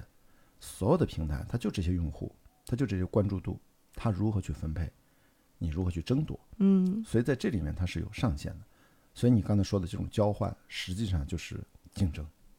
所以在这种情况下，就是我得做的更极致，嗯。我得做的更夸张，嗯。就是刚才就是啪一耳光，然后走，滚，就是啊此人是神经病，精神精神有问题，精神病。嗯然后就这种实在是你知道吗？它集齐了所有的吸引我们注意力。因为我随便举了个例子，就是社会新闻，嗯。所以就是短视频它拼的是这个，这个东西，它就是为了抓住你的注意力。嗯至于它本身品质如何，就刚才咱说的诈骗式营销，就是最后就会产生一个一部分的副作用，就会你说的诈骗式营销。嗯，我不知道，像嗯以前您您从那个传统的那个宣发时代走过来嘛，嗯以前做电影宣发的时候，会像今年这么注重跟这种大的议题、社会话题这种社交属性去做深度捆绑吗？这不是营销层面的问题。嗯。你说这个问题，话题电影其实是在创作选题那一刻其实就决定了。嗯。话题电影和我们今天聊的短视频营销这是两码事儿。嗯。就短视频营销是嫁接在这之上，嗯。它的的确确只要有社会话题式的议题主题的这样的故事片，嗯。它更容易在短视频平台上发酵。嗯嗯。所以这个我们经常说嘛，话题电影它不是一个类型，嗯它只是说跟当下的社会关照，它符合这个当下的一些社会议题、社会精神，它在这个电影的选题上。是，就是现实主义在精神层面上，或者呃，哪怕是心理现实主义啊，嗯其实大家都能够很容易的共情到。嗯有一些像消失的他，对吧？我说嘛，消失的她到孤注一掷，这中国这是吧？这个夏天算是啊，中国与东南亚各国旅游局绝交系列大片。它这个它本来都是社会新闻嗯啊，叫，但是我觉得背后它是有话题的。嗯其实背后你像杀妻案，就是在东南亚是吧？这种都是亲密关系、爱情背叛啊，孤注一掷、缅北。后来大家现在都明白了，缅北骗中国人的都是中国人。嗯嗯现现在大家进一步又发现了，原来一部分可能是被骗过去，很多人都主动过去的嗯啊。这个就在那个呃《鹦鹉杀》里面其实也有，那是杀猪盘嘛，杀猪盘的反杀。鹦鹉杀讲的就是女性被杀猪盘了，骗钱了，最后周冬雨和李梦这两个女性如何就是不甘心嘛，嗯然后要找到骗子，要反杀啊。这个也不怕剧透啊，在嗯预告片里面有。嗯我要让你先再爱上我，然后再给你一刀。真的，预告片上就这么说的，就很直白，嗯嗯就让你看过程。哇，我觉得也很棒。就这个东西，它里面就讲很多人是主动回去的，嗯所以就这些社会话题，其实就是我们的生活的周边。但是有一些另外，我说心理现实啊，或者现实主义，那八角笼中，对吧？这都是几年前的新闻了，恩波嗯。格斗。嗯嗯。这种题材就非常难拍，就是真真呃，它它没有真名，但是它真真是改编嘛，嗯。它里面要躲的坑啊，要排除的一些阻力啊，就非常困难。这也是嗯。王宝强必其功于一役，释放了所有的社会资源和能量去嗯搞定，才能把嗯这个电影拍出来，嗯。顺利上映，还要拍的不错。嗯。像呃《长安三万里》，对吧？那就是从历史人物重新选一个新的视角来映照现实，也是心理现实主义啊。我对那个电影，就很多人被批评，就说啊，怎么撩拨了中年男人的什么那种 情绪？他好多时候中年男人看这个电影特别，就，但是我就说这个东西你不能完全作为批判的角度。中国的确两千年来这个仕途啊，大家老觉得当官啊、公务员啊，就是我说有人对这个电影最大的批判，就说你说来说去半天怎么还是个公务员？最后结尾怎么来了个高适？他成为历史上最，就好像还有点媚媚官儿。嗯嗯其实就其实他没有那一句，是不是会更好？我也不知道。但是我觉得创作者写了那一句，并不是说他要媚官，就是觉得就是高适明明心里面向往的是李白，但最终他自己选择的是当官，当到了所有的唐代诗人最高的一个位置。好像这个电影的创作者的落脚点怎么又认可他了这一点？我觉得这个点有点。不是说你批评的不成立，我是觉得有点单一啊。嗯就是这个电影，这个电影有这么多的点，你这个点其实也是一个批批评的角度吧。嗯我也不反对啊。但是真正的，我觉得我们还是应该感受到，我说嘛，主角不是高适，不是李白。我一直的观点，这个电影我说主角是长安，嗯是这座城，这座城代表那个年代的文化精神、人文精神和中华民族的真正的最宝贵的，呃，诗、情、义，对吧？都在里面。嗯这个是一直打动我们的。我觉得我关注的是这个点，但是这个故事因为是当时那个年代的，那人家那个年代它就是有它的那个故事的局限性。你现在要告诉我纣王他就是不邪恶，那我们还我们拍《封神》干嘛呢？你如果把纣王拍成了一个有爱的 daddy 是吧？嗯是吧？那就就就就是因为费翔老师是吗？嗯但也不行，费翔老师他也得演一个邪恶的纣王。对那当时高适他不就那样吗？那你现在拿出这批判，我们怎么把高适改成？我知道有现代性、当代性，嗯那你也不能违背当时的基本的一个东西吧？何况不是还有一帮人不是在说杜甫和李白什么杜甫？李白和高适还是呃李白和杜甫见面不是在哪不是在哪儿？以历史上说在哪儿？他说大家现在最你知道都较真到这个程度了，这是我也没辙。嗯但是我自己的确啊，共鸣这个电影我真的是没办法，因为它中间那句台词嘛，高适讲他的祖辈，巴拉巴拉一生戎马，巴拉就就是也英年早逝，但是成就了很伟大的这军人的一生。嗯这是我今年四十三岁，一事无成。我说对啊，我看着荧幕说，我也四十三岁了，我靠，就只有那一刻，你知道吗？就是高啊度共情，对，就是你知道，就跟那个高尔柳班一样，嗯你说刚才说那个刘宇宁导演那个《念念相望》，这比那个狠多了，你知道吗？嗯就我我也是啊，我四十三岁，我成就了什么？嗯也没啥呀，真的没有。制片人没什么代表作，那什么几年前了，早就我早就说我是退居二线制片人，我从来不以自制片人自居了。我现在叫播客主播，嗯，这都行吧？那我自己的节目我总可以说吧，对吧？真的就是那一刻，你说我能不共情吗？所以我觉得这个事儿在在讲理。所以现在你说那个话题电影，我觉得这就是当下的现在的现实主义创作浪潮的，我觉得还正在其中。就是这是过去几年啊、最早应该是从我不是药神对发端，但是哇，嗯居然可以现实主义题材可以这样触动人心，嗯那个也很难，创造也很难。嗯而且几年前那，你说我不是药神放到现在，也不知道给改成啥样了。嗯，对吧？？就这个时时代都在变化，所以那是一波，大家就在因为每年的金鸡百花是吧？上海、北京国际电影节论坛，只要跟电影创作的时候，这个现实主义这个话题是贯穿了过去几年的专业论坛，嗯嗯，这是业内一直在大讨论、特讨论的一件事儿。嗯所以大家现在看到这电影都是过去几年，不是拍完了上映不了啊，等等等，疫情啪现在上映，其实都是几年前的一个积累。嗯所以我说，话题电影的背后是我们对现实主义题材的关注。嗯一直的我们对现实生活的关照，这是个一直以来过去的一个累积的，大家现在看到了，嗯，哎，然后这个话题提炼出来，哎，对应成那些非常短的营销物料、短视频，嗯投放到抖音上，就变成了现在这样。嗯所以我会觉得，呃，如果呃，我前面不是说很多很多人会模仿去拍嗯这些、呃抖音电影啊，拍这些短视频电影啊，就是短视频思维的电影。嗯其实这个我也不做评判，但是其实我是非常积极鼓励去拍现实主义题材，嗯去拍这些真正的有当代性啊，反映嗯我们这个时代现在人的精神的，不管是焦虑啊还是思考，我觉得都是非常值得的。燃冬也是这样呀，嗯，燃冬就是三个走不出来的年轻人，精神上，他们都是异乡人，个体的一些困境和非常都在各自的困境里面，嗯异乡人，他们都不是延吉本地人，都嗯聚到了这儿。那我觉得陈哲艺导演他，那这个困境难道新加坡年轻人就没有吗？嗯，他本来就是很共性的东西啊。但你非要说啊，这个这个不是，我真觉得你对这个导演真的是要求太高了。你人家，人家就是没来过中国东北，嗯人家就想来拍拍祖国的大好，呃呃，他不是中国人，就是作为一个 外国人的视角，他讲中文嘛。我们嗯新加坡我们都是汉字文化，对吧？我们都是文化交流没障碍的，嗯，对吧？人家就是来拍拍你中国，对吧？就是你就当风光片儿，就是人家就带着这个好奇心来，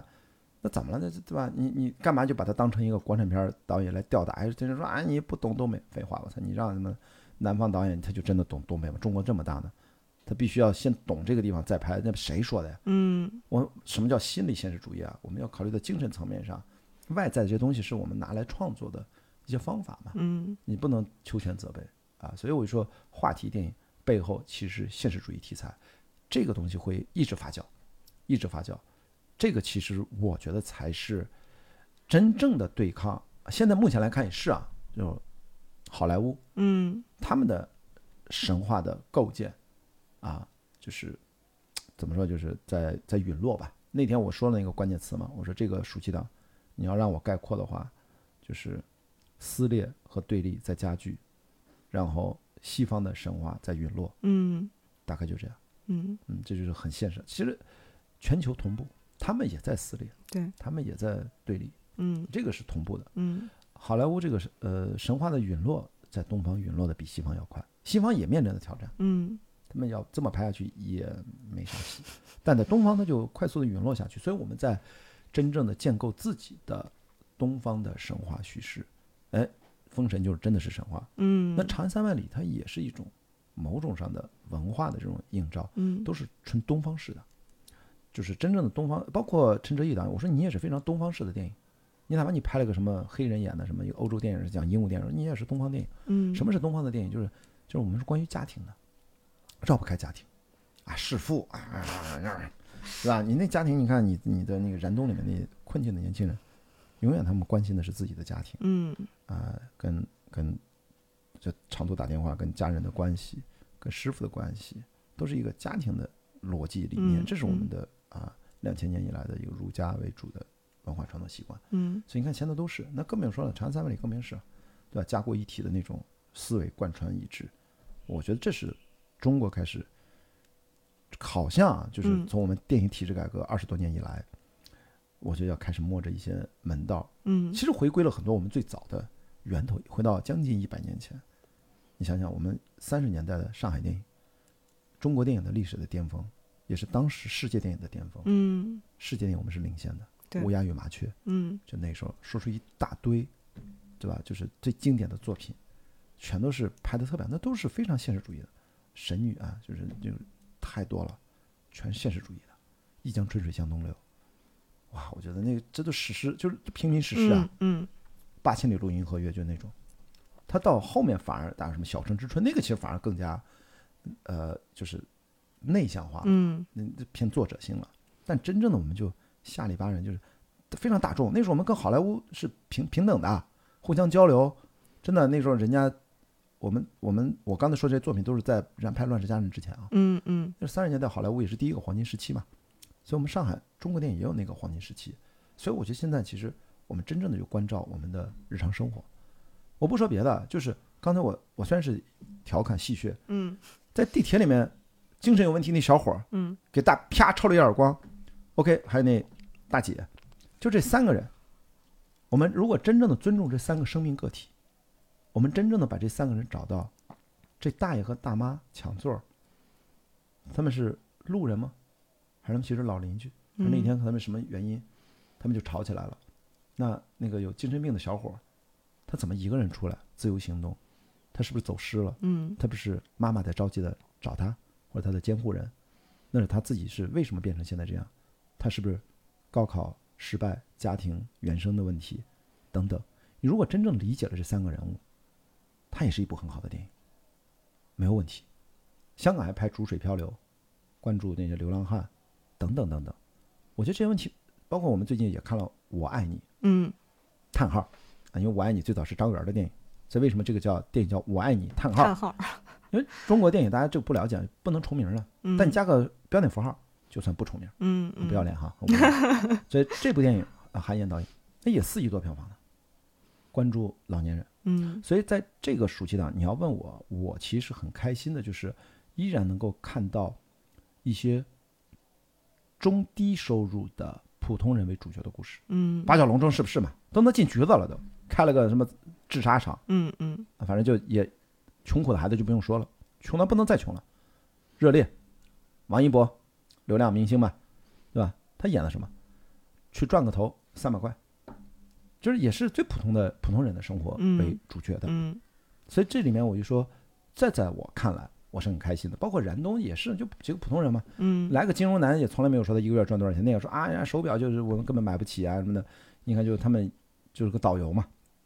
就是我就觉得这个其实反而是是对的，嗯是生活是经得起挖掘的。哪怕我刚才就是用搞笑的方式说了一个社会新闻，嗯嗯但真正从创作者的角度，我们从生命其实本质上每个人都是平等的，他灵魂都是平等的，在灵魂面前，对吧？他有他的一生，如果真的关照他，你会发现他有他的他的真正的被被讲述的价值，嗯，只是怎么讲述而已。当然，我们是创作，我们不是说拍纪录片啊，所以我只是说从创作的角度，其实这都有可能是来自于我们的放到我们的创意和创作过程当中。嗯所以其实你看，就是取决于你你所有的这些社会新闻。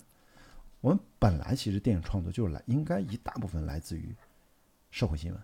来自于真实生活，这本来就应该是这样。嗯啊。现在后来中间啊、有几年那个 IP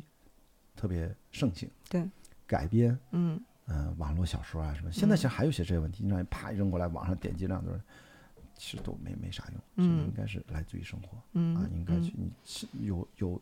文本当然好，嗯但那个文本的价值，你不要迷信那个流量，而是提取那个文本的核心价值，能不能进行很好的二度再创造？嗯就是这个其实就跟你完全是为了很快的生产一个流水线的一个东西，就是要用它的热度，用它的点击量，是两种创造方法。嗯啊嗯所以这是这个暑期档，其实我觉得包含的议题还是蛮嗯丰富的。嗯宣传营销在当中是最一个显性的嗯啊，嗯这个显性的背后，今天咱花那么长时间聊，其实还是能让大家知道一些背后的一些思考。嗯嗯，是不是这种话题类的电影，其实它天然就更适合在短视频这样的平台去做传播？我觉得他们是双向奔赴。嗯，你说的没错，嗯就是一个双向奔赴。不然的话，这些话题点、这些内容上哪传播呢？嗯当然可以在我们的播客里面，或者说大家做访谈这种啊传统的打法，嗯都是发酵的慢呀，嗯所以我说他们是双向奔赴，嗯就是大家反正你给我个甜头，给我个多巴胺的刺激嗯，就可以了。就是以前做电影宣发，可能他想想借助这种短视频平台做这种。通过话题、通过社交这种裂变去引导大家走进电影院去买嗯票，嗯，是不是可能本身那个影片它也不具备那么多挖掘的子弹，或者哎对对，就是你说的就是，首先我为什么守正出奇，嗯能守得住，你正有多正，嗯你能挖掘多深。嗯我们经常说正挖不出啥东西，搞点新奇特吧，嗯。它有时候是一种无奈。嗯。还有一个，我觉得确实现在，呃，我们的内心时间感和现实的生活节奏嗯。都加快了太多了，嗯，导致人更加失去耐心，对，导致一个电影的口碑在短短的二十四小时之内散播出去，可能你的首周末票房可能都还没扛到周六呢，周六可能白天还没到晚上呢，你其实就豆瓣一开分，所以现在进入片方让那个豆瓣开分，除非是特别硬气的片子，啪嗯第一时间开分，要不然它会协调让豆瓣对对对你晚点开分，晚点开分。你看最近那几个烂片，对吧？就是就是豆瓣很低的那个，对吧？我就嗯直说嘛，《超能一家人》，对吧？就三点几分，这嗯这这是麻花开心麻花堕落成如此，真的是应该有一篇特稿，认真的写写他们开心麻花的崛起与陨落。嗯当然，我们期待它的二次崛起，肯定会二次崛起的。就是这这个不是吧？波形嘛，是吧？大家有有有有有有起有落才是对没关系的啊。嗯开心麻花只要坚持下去，不可我就现在还到没到谷底？我就差不多了吧？你能给我拍出个豆瓣一点零那种，豆瓣打分起底就是两分吧，三分，它有个起底分嘛？嗯你怎么地地不过那个分儿呢？所以我觉得这个才是我们现在看到内心的时间感，我们每个人都改变了。嗯大家可能越来越不会慢节奏的生活了，导致一系列的我们刚才讲双向奔赴啊，嗯。所有的这些多巴胺的高频次被刺激啊，嗯。实际上这个带来了极大的呃叫心理健康和精神卫生问题。嗯。多巴胺是不能这么多次被刺激，它的不停的让你这个多巴胺的那个波动、波峰、波谷来回震荡，嗯。所以会引起就这个东西被刺激多了之后，它刺激越大，它迅速低落，这是一个生物学决定的。嗯也就是说，你如果一天之内，或者说日常当中，反复经历这个多巴胺的被这种强刺激，你就会不断的在一天当中的情绪的高峰和低谷来回冲撞。那时间久了，你这个就是说白了，这种化学物质的分泌机制就被打乱，或者就陷入到了可能为什么会有双向情感障碍？嗯嗯兴奋的时候特兴奋，低落的时候特别低落，就是他多巴胺那个系分泌系系统失调，这是一嗯部分原因，还有别的其他的原因。所以这其实都是一系列的社会群体心理健康的问题，认知会失调的问题，其实是非常严重的问题啊。嗯但在日常的，它就是这么在积累。嗯所以，我们今天大家如果能听到现在啊，我们其实是一个心理健康节目啊，你要关照自己的心灵。嗯。因为最终科技高速发展，我们的人文思考现在就是越来越跟不上，嗯。而内心的真实的价值越来越凸显出来，我们心灵的完整的意义，本来大家都不思考这事儿，也觉得嗯挺好的，但现在就心灵完整的这种带来的精神危机吧，会成为全人类的议题。抖音，嗯。美国叫 TikTok，嗯，对，就都一样嗯，Instagram 其实都一样，他们嗯大家都在这个 social media 这个层面上，大家都是一样的。嗯。我们的心智是被拉平的。我刚才说为什么说撕裂和对立，东西方没区别嗯啊，嗯。大家只是自己的语言版本不一样嗯啊，仅此而已。所以我觉得这是真正的是要关照自己的心灵。电影嗯本来是心灵的抚慰，嗯。我不想才一百多年很年轻的这样的一个表达形态，一个故事，一个新的一种载体形式，一也就一百多年，真的很年轻，很年轻啊！它都距离说书人，说书人可能几千年、上万年。神话最早就最早的说书人，神话都是靠语言、口述记录，没有文字的那时候。嗯电影这种太年轻了，它本来是我们的精神的很重要的一个怎么说呢？是一个抚慰我们的，是让我们的精神能够短时期内能够做一些解脱、造梦、白日梦。能够让自己的心理健康是有益的。嗯我真的不希望到现在呢，我在质疑这一点，就是因为刚才说那个双向奔赴，最后会变得电影变得不重要了，嗯，所有的事情在抖音上自循环完成了。对，现在就有一种说法，好像很注重一个电影的社交价值。你说的那还是 好的，嗯因为社交价值意味着我是不是真的能够跟大家聊这个电影。嗯。认真点儿的好的一面就是，哎呦，我得去看，嗯，看完了我才能聊一些跟别人不一样的、嗯。对自己有要求的。嗯。但以不好的一面就是，我在抖音内部内部循环，打引号，我在抖音上看完了这部电影，嗯，其实就几个片段而已，他可能也给给人造成了印象，就是我也完全知道这个电影在说什么了，话题点我也都知道了，嗯。我已经可以去兑现这个社交价值了，嗯这个社交货币的属性它已经完成了。嗯嗯他其实没看这电影，现在所有的不都是，呃，某个美剧、某个电影系列的合集？对，就是真的就《甄嬛传》咔嗯合集咔，可能也给你压缩到两个小时、三个，也挺长的，嗯，但他妈的几十集啊，给压缩那么短，哇，这在讲，其实就是你说的这个社交价值，看它如何兑现。嗯积极的一面就是，哎，这个话题很好，我也想加入这个讨论。我的家族群里面，我的同学群里面，我的好朋友群里面，我想去讨论或者现实面对面。我们播客观影会就强制你现场看完，现场讨论，，现场兑现这个社交价值。嗯。但不好的一面就是我们今天聊的社交媒体、短视频平台为主，它会让这些东西的兑现在它平台内部上就完成了，跟我们电影行业没关系，也就意味着我们最终电影行业的从业者成为短视频平台这样的一些，我说嘛，数据的洪流当中，我们就是它的供养方。就是吸血这种词儿我不愿意用啊，我觉得就是供养方，就是你嗯只是给人家提供了一部分人家其实也不是那么在意的养料、嗯，原始的嗯原料，嗯人家那边给你随便取用加工就去了。嗯所以我觉得这个警惕啊，我最后还是要说一下，就是电影的宣传营销的专业的人士，某种程度上事后我们才知道，可能我是我们自己亲手葬送的电影。嗯。当那一刻发生的时候，我们每个人都负有责任，不要把自己往外摘。嗯嗯。对啊，你你用的越好，你对电影的肢解，你对电影本身的完整性的意义，它的消解，嗯，它就是加速的，嗯嗯。可能电影变得不重要。我我我们也不知道，当然我说这种极端情况，嗯那它是怎么发生的？你回头去看，二零二三年的夏天，是一切的开始。开玩笑了，这个就是就是我们我们就是稍微夸张一点，但就这个意思。嗯就我们实际上是在加速它，更加没有人关心完整的电影。嗯我的很知名的导演、编剧朋友的孩子都七八岁，他们说很可怕。皮克斯动画电影，比如《海底总动员》这么好看的电影，孩子没有耐心坐在那儿看完了，就这样，嗯非常残酷。这这种事情，大家随便家长听我们的节目都会知道，观察一下自己的孩子。对，远离电子产品，我是指小朋友零到六岁，特别是零到六岁，远离更要远离社交媒体，远离所有的屏幕，让孩子开心的在玩闹当中，在游戏当中，在跟大自然融入一体的当中，让他去成长。我知道这个对家长的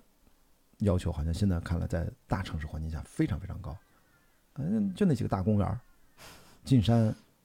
交通成本啊什么的，陪，伴时间啊，周末还要加班，不是对大家还在九九六，对，大家可能还在学区房供贷。哦天哪！我想想这个东西，就是如果你已经在那个轨道上，说实话，我救不了你，我也我也 不肩负那个责任，嗯我也理解大家，理解大家。嗯但是我们真正关关心于下一代，就是电影，我们关乎的是人的心灵，我们才会去做电影。嗯如果我们不再关乎人的心灵，我们为什么要做电影呢？就是赚钱嘛？那赚钱的事儿很多啊，比电影赚钱的事儿可太多了嗯啊！你跟我说啊，你们电影行业不就是名利场？我说你没说错，但是它其实不怎么赚钱，这个行业更多的还是从业者相当一部分，他其实就是因为喜欢这个东西。嗯这你拿工资你能拿多少？在这个行业是去都都应该是大家可能，如果你不知道，我会告诉你，这是出名的低工资的行业啊，为爱发电的行业啊。所以当然也要背负了很大的，说你们不就是为了出名为人？我也是，的确是有人是这样，我也从来不反驳啊。嗯但是真正的当这个行业出产的所有的内容都是服务于算法，并且它的创作之初，也就是算法推动的时候，呃，从我比较，反正像我这样的，比如经过所谓的大周期这个角度，就是如果我们曾经相信的东西已经崩塌掉，当我们又没有找到新的信念，嗯。我只比如电影电影，如果众神啊，电影也有神的话，旧神陨落，新神又没有，就是信念没有建立的情况下，那我就只能选择离开。我现在是离开一半嘛，嗯。没有彻底离开，所以这个其实就是显然而言，就是如果在没有新的信念建立，真的未来的电影都是一切服务于人工智能、服务于算法、服务于所有的纯粹的多巴胺的刺激，我绝技不会跟这个行业发生特别紧密的联系。嗯，我也不说跟他彻底断绝关系啊，我也不会把话说那么死，但是我觉得我应该，甚至不会像现在这样，就是帮着大家做宣传员。我连宣传员我可能都不做了，因为在我看来那是另外一个东西了，它已经跟一八九五年卢米埃尔诞生的那种，后面引发的这种这种电影的最初形态，其实已经变了。当然，未来形态怎么变，还是大家交流情感。这个未来几十年，人类之间的情感交流模式是不会大变的，嗯嗯不太可能。我们这个，我们这个肉身，我们这个身体的这个生命的形态，人类的生命形态，它的演化是非常慢、非常慢的。几万年，我们对，挖出来的时候，它可能个头比我们矮点儿，脑容量可能都不会差别特别大。但是后来呢，是因为我们文明的传承，它是一个自有的一个非常独特的一个体系，没有嗯其他高能、高级智能生命能够达到的，只有我们人类可以达到的。嗯它是一个共创，对这个什么累积，它有文字，它可以，它可以他妈的，它可以他妈的走捷径，它就，但是他们学习曲线也很长，嗯所以才会，就是我们的智能模式导致我们不是计算机的模式，我们无法复制粘贴，嗯。我们的大脑的消耗功率这么低，就是因为我们可以在自己的大脑里面对知识进行过滤，然后形成了自己的认知嗯。和智慧，对这个世界的模型进行一个映照。但对不起，我的大脑和你的大脑，咱俩不能互换，也不能实时交流，不能实时的互相 copy，Ctrl C Ctrl V，不行，嗯。它是跟计算机的智能模式是不一样的，所以导致每个人都是个体，都是独立的，并且他死了之后无法复制，啊，无法永生。但说现在大脑上传、意识上传也短期内也很难实现，这个嗯这是个专业问题，我们不去讨论。嗯就以前嗯我也会认为意识上传就永生，后来发现不是这样。你了解越多，你会意识到，因为脑身一体、嗯具身认知的问题，不可能的。我们现在所有的意识是因为我们这个身体这个样产生的认知，绝对不只是你把意识一堆数据上传到网络，你都变成你的身体呢？你怎么去感知这个世界？嗯那个我就不知道怎么解决了。所以说到后来，就是电影从这个角度，嗯在人类我们的智能模式的角度看电影的意义，我觉得就是情感交流，嗯就是一个心灵上的抚慰，帮助我们心灵的完整。如果它不是，我就会质疑它电影的存在的合法性，那就是另外一个东西。嗯，但好像从今年这个暑期档的市场来看，这种抚慰的作用没有那么大，大部分是刺激。你可以这么说，但是有些嗯，或者这么说，现在就是大家分不清抚慰和刺激的边界在哪里，应该这么说。嗯那八角笼中是抚慰吗？还是刺激呢？嗯毕竟那也是搏击，是吧？所以我觉得有时候从娱乐电影的时候，它应该是，我不介意它是裹裹在一起的，嗯，其实不用分得那么清楚。我觉得嗯我对我来说没问题，嗯完全没问题。但是你不能完全都是刺激，我是这个意思。嗯，因为电影啊，它是性和暴力，它一直是主题啊。你说这事儿没刺激就不对了。但是刺激的目的是为了让我们意蕴悠长，嗯，使我们经常对自己的生活真的有所触动和反思、嗯遐想，产生了生命力，燃起来啊。然后哪怕看一个很丧的电影，它也对我们生命意义的终极的一些思考，它对有一些新的感受，嗯拓展了我们的感知，丰富了我们的呃想想象力吧。嗯，因为生活经验那是人家的经验，你是嗯二手的，你你就这么一看一听，你也别觉得你看尽了电影，你就以为你懂得别人的人生吗？你嗯其实只过你的人生，对，那都是一个一个一个感受。嗯所以我觉得看电影是为了让我们能够更加去面对自己的生活嗯多了一点点想象力、勇气。总之，我不会觉得我。当然，有些电影我们看到，如果危险的电影，看完了让人抑郁，然后有自杀倾向，那个很危险。我们那个一定要提醒大家，那个不要看。嗯这这是是有的，人拍拍了一些是有不好的电影，但是我就不说了，嗯就是要警惕啊。所以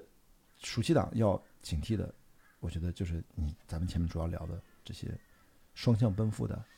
平台，平台嗯背后是技术，嗯呃，包括未来还有人工智能的技术、AI 的技术，现在已嗯经进入到这个时代了。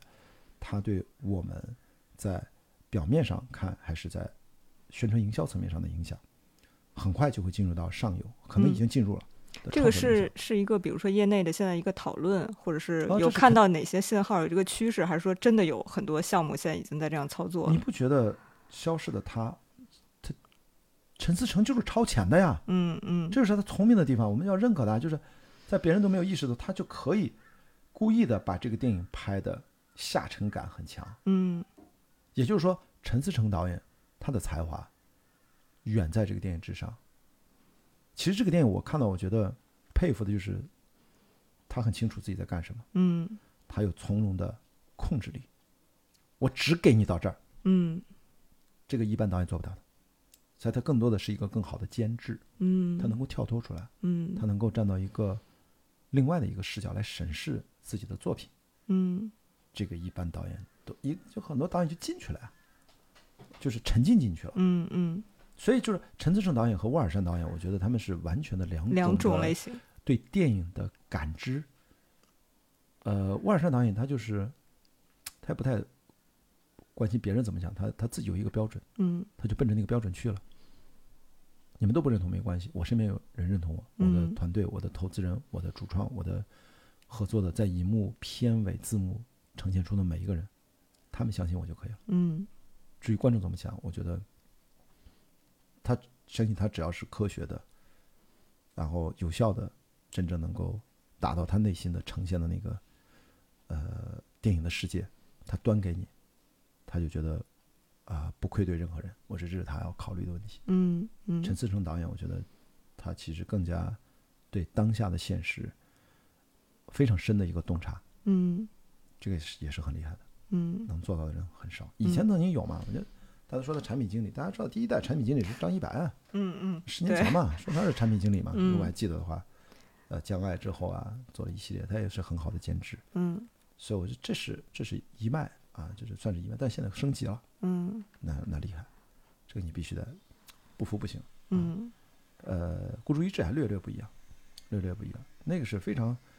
呃扎实的视听语言的啊科班的电影导演。嗯，然后在我们，他那是题材优势啊，也是有很多国家的呃支持。官方的支持和的的一个倡导，这就是嗯倡导，嗯而且真的就是厉害的营销，就是我觉得《封神》到现在没有找到那句话，孤注一掷，多一人观影，少一人人被骗。你看，你看，你每个人都知道，对，这就是当年最牛逼的怕上火和嗯王王老吉，对，就你知道吗？就广天哪广告导演出身还是有优势的。我的意思说，这句话不一定是他想出来的，嗯他的题材决定了，嗯他就可以有这个东西，就是多一人观影，少一人受骗。请下载反诈 APP，你知道，就感觉，你看，落下，我看你下不下，你这你反诈 APP 你是吧，都已经嗯递推到无孔不入了吧？对。就差警察敲门，真的有人警察敲门说你下个反诈 APP 吧？嗯。的确是你看了这个就知道，我们现在特别理解人民警察同志，嗯。就真的就是，不然家里面很多老人，的或者说别说老人，就是你智商高的你，总有一款诈骗适合你，对。看他有没有盯上你。嗯。杀猪盘，你看《鹦鹉杀》嗯，马上上映。嗯。也一样，嗯。量身定制，不上头都不行，嗯。不被骗就怪了。嗯。只是你看他有没有耐心，或者你自己是不是找到了你情感缺失那一趴。嗯那很多都市女性的杀猪盘就是 心灵寂寞呀，在那电影里面就是她每天上下班，这个男生都一直陪着她打电话。嗯张宇就是就是就是就是隔空谈恋爱，他说他是新加坡的，哎，就是新加坡啊，就是就这样，嗯这样让很多你知道吗？女性很忙的那种她，这很长时间的养养着你啊，就咔嚓五十五万没了，就这样，你知道吗？我说收网，哎，发哎发个短信，哎，对方一拒收，傻逼被拉黑了。嗯嗯 我操，真的就是这这这这就是现这这种事太多了，而且我我不知道鹦鹉鲨会不会又会掀起了下一个话题了，但我觉得它有这个潜质，因为嗯这个事儿，嗯，首先它主打女性观众，其次女性为主啊，杀猪盘女性为主受害者啊，男的都是跟钱和性有关啊，情感有关，受害者都是女性。嗯嗯对，其实受害人群很广，但是大部分人都隐忍不说嘛，因为他报案的人都很少，因为觉得丢脸嘛。对，所以就啊天哪！所以我觉得这个电影我也很好奇。嗯所以等那个呃呃呃，我们反正水乡映画警湖团回忆，我们经常会发这个下一次档期回顾就是国庆档了嗯嗯啊，那就是那个呃前任四啊啊英年早婚啊，这肯定有话题电影吧？你看那预告片，每一句话都是话题。你嗯看英年早呃英英英年早婚那个前任四的前任攻略四的预告片，嗯。这田雨生导演这这个我也很佩服哇，这个但是他是另外一种，那是他的生活，这开始我后来说你就把他，我那天真的阿南亚遇到他，我跟他说你就像银次郎的故事，嗯，你又把这郑恺和这谁韩庚你们仨一路拍到老，锁死，锁死，就没几年拍一部，没几年拍一部，反正后面也会生孩子呀，嗯学区房、学霸嗯什么这些故事，嗯你们拍你们的版本，你前任妻啊，比如说都连上了，学霸啊，就对吧？我觉得大家都爱看吧，就是嗯你们就是随着老去嘛，嗯五十多岁又离婚又二婚又咋咋咋，反正就是所有这个年龄遇到的共性的问题嗯啊，然后甚至到了五呃到了四五十岁也变成了秀才。嗯啊，嗯一去直播也有一些大妈来狂迷，你就都行，就是这你全都以前接。我觉得韩庚和和和郑恺这一辈子跟这个田雨生这么搞下去，嗯所有的社会话题就这三个男，这是纯男性视角电影啊，嗯，就不要再问什么含女量的问题，就是嗯就是人家就是拍的这种男性视角，就自我批判就好啊嗯。我觉得大家不要纠结。哎，我觉得这个电影呢，就真的我们好几次线下活动，观众女观众站起说含女量的问题，就我说啊啊天哪，我说奥本海默也有啊，每个电影其实都会有。我后来我的统一的回答的版本就是说，我们要鼓励更多的女性创作者。嗯编剧、导演去表达自己，嗯去拍随便拍，啊，邵艺辉导演啊，滕彤彤导演啊，然后这个最近啊，这个鹦鹉杀嗯马英新导演，全是女性导演，咱们鼓励啊，咱们这个行业社会，我们别让只是男的去当创作者，就男的他有他的视角，你让他变成一个女性他他这他怎么可他他又不是不是他又不是个流动的，嗯 他又不是一个，他就是个直男，或者大部分的情况下他是个直男，你嗯这个是吧？强人所难好吗？嗯嗯，但没关系，我们还有女导演，你可以你可以对那些讨论，去跟他啊，嗯你要对一个女导演说你这个含男量，这不一样吗？就大家就明白这个道理了。嗯所以我就说，这是这个暑期档，可能我们到时候看，呃，国庆档啊，嗯什么志愿军啊、坚如磐石啊，巴拉巴拉，嗯反正有三四部吧，嗯嗯也很热闹嗯啊。所以每个档期会有每个档期的一个，到时候看吧，嗯。呃，映照的一个值得探讨的话题。所以我根本不用担心，我如果做这样的节目有什么选题压力，我没有选题压力，嗯，选题每周末源源不断，对源源不断，你不嗯需要去预设，嗯。我们只需要去观察、嗯。感受、思嗯考，嗯。然后跟大家交流就可以。了。嗯。嗯，刚才说到这个前任系列，嗯。它基本上也是从二零一七年《前任三》开始上映的时候，就是掀起了大家对短视频的一个重视。嗯，但是那时候还他点不在短视频哦，对，然后我、啊我还觉得就是那几年，包括后面可能一八年、一九年，大家陆续开始用短视频做宣发，也是好像思维还是传统思宣发的那个思维，我就是往你这个平台上丢物料。那个时候的思维是叫宣传点思维，嗯或者说还是传统的，还是传统的啊。嗯。它的传统就在于那个时候的那个时候点叫什么？叫 reaction，嗯嗯嗯。就主打一个 reaction，在 reaction 的这个系列之下叫啊、片尾字幕拍痛哭流涕，嗯嗯然后当时主话题的视角是叫带着现任看前任。嗯嗯，啊这是话题。但对标的它交付的物料是另外一个东西，就是啊，片尾字幕的时候哭嘛，嗯都在哭，就是就是片尾字幕的失声痛哭，有人后来也知道都是扮演的啊，嗯 就是在一早期的时候很真实，所以它嗯真实真真假假混到一起，然后它营造了这么一个氛围。嗯。那个时候的短视频平台传播的也，当然也是传播，但是它传播的主体不是这些，嗯。就那个时候的情感烈度和大家对这个荷尔蒙刺激那个强度要求还没那么高，大家更多的那时候短视频平台我们关心的还是议题，嗯。就像微博一样，它有这微博的热搜，它经常是有些啊、话题议题，但有一部分主要是娱乐明星啊，嗯。那个相对来说因为比较安全。嗯。但现在不是，啊现在过去这几年，我觉得最重要是它的算法机制嗯。不断的更新迭代，它已经变得反馈非常那个反应链条非常短了，嗯。就意味着你不足够夸张的东西，它就出不来了，嗯。导致大家卷，然后什么议题啊，什么话题，说太柔和了。就你现在你二零一七年就那个什么带着现任看前任啊，嗯、然后带着放到今天可能放到现在都不算啥，就嗯。真的不算啥。就是嗯。你看现在那短视频都是直接就是那些生理刺激，嗯嗯直接就是非常的夸张。嗯那那对吧？我们本来快手，我最早喜欢快手，就看到很多奇怪的嗯嗯嗯人的生活方式、嗯生活状态。嗯但现在就是大家把这个东西严惩下来，就是你在上面，对吧？所以你看《封神》也有啊，二十五亿露腹肌的，嗯就头朝下洗头的，就是干啥的都有。嗯还有那么之前还有什么，就是我记得于适还搞了一个什么，那叫什么，拿那个糖搁到可乐里可乐面里面然后炫一个啊，啊就是，就是我就哦，大家当玩儿就行，不要太当真。就他们也是，就是二十五亿，就是那个包括四季跳舞嗯啊，也是也是，反正他们当时的约定嘛，嗯就是这个是现在短视频就要来这种啊，在在在上头，在抓眼球，啊嗯所以跟当年我觉得那个前任不太一样。嗯嗯完全，我觉得是技术，就是技术在迭代，我们被动的被技术的快速发展被拉着往前走。嗯，大家对短视频的这个认识也是在不断的发展和变化当中。是的，嗯这你妈，这我是觉得，哎，这就是很被动了。我就说，我们人能不能真正的，就是我就一直在关心，就是我们的主体性在丧失，嗯电影的创作的主体性也在丧失，嗯我们对于生活的掌控力在丧失。嗯其实，最终是这些问题。嗯你是否愿意就这样继续丧失下去？嗯如何去重新建立自己的生活，建立自己的真正的认知体系，对这个世界有一个正常的映照？我我好越越来越吃力会，嗯但实际上就会对应的就是大家我也在其中，就是都就被卷到了，嗯就被卷到了，嗯就是就是那个嘛，就是饕餮。嗯泥塑的，掉到黄河里面，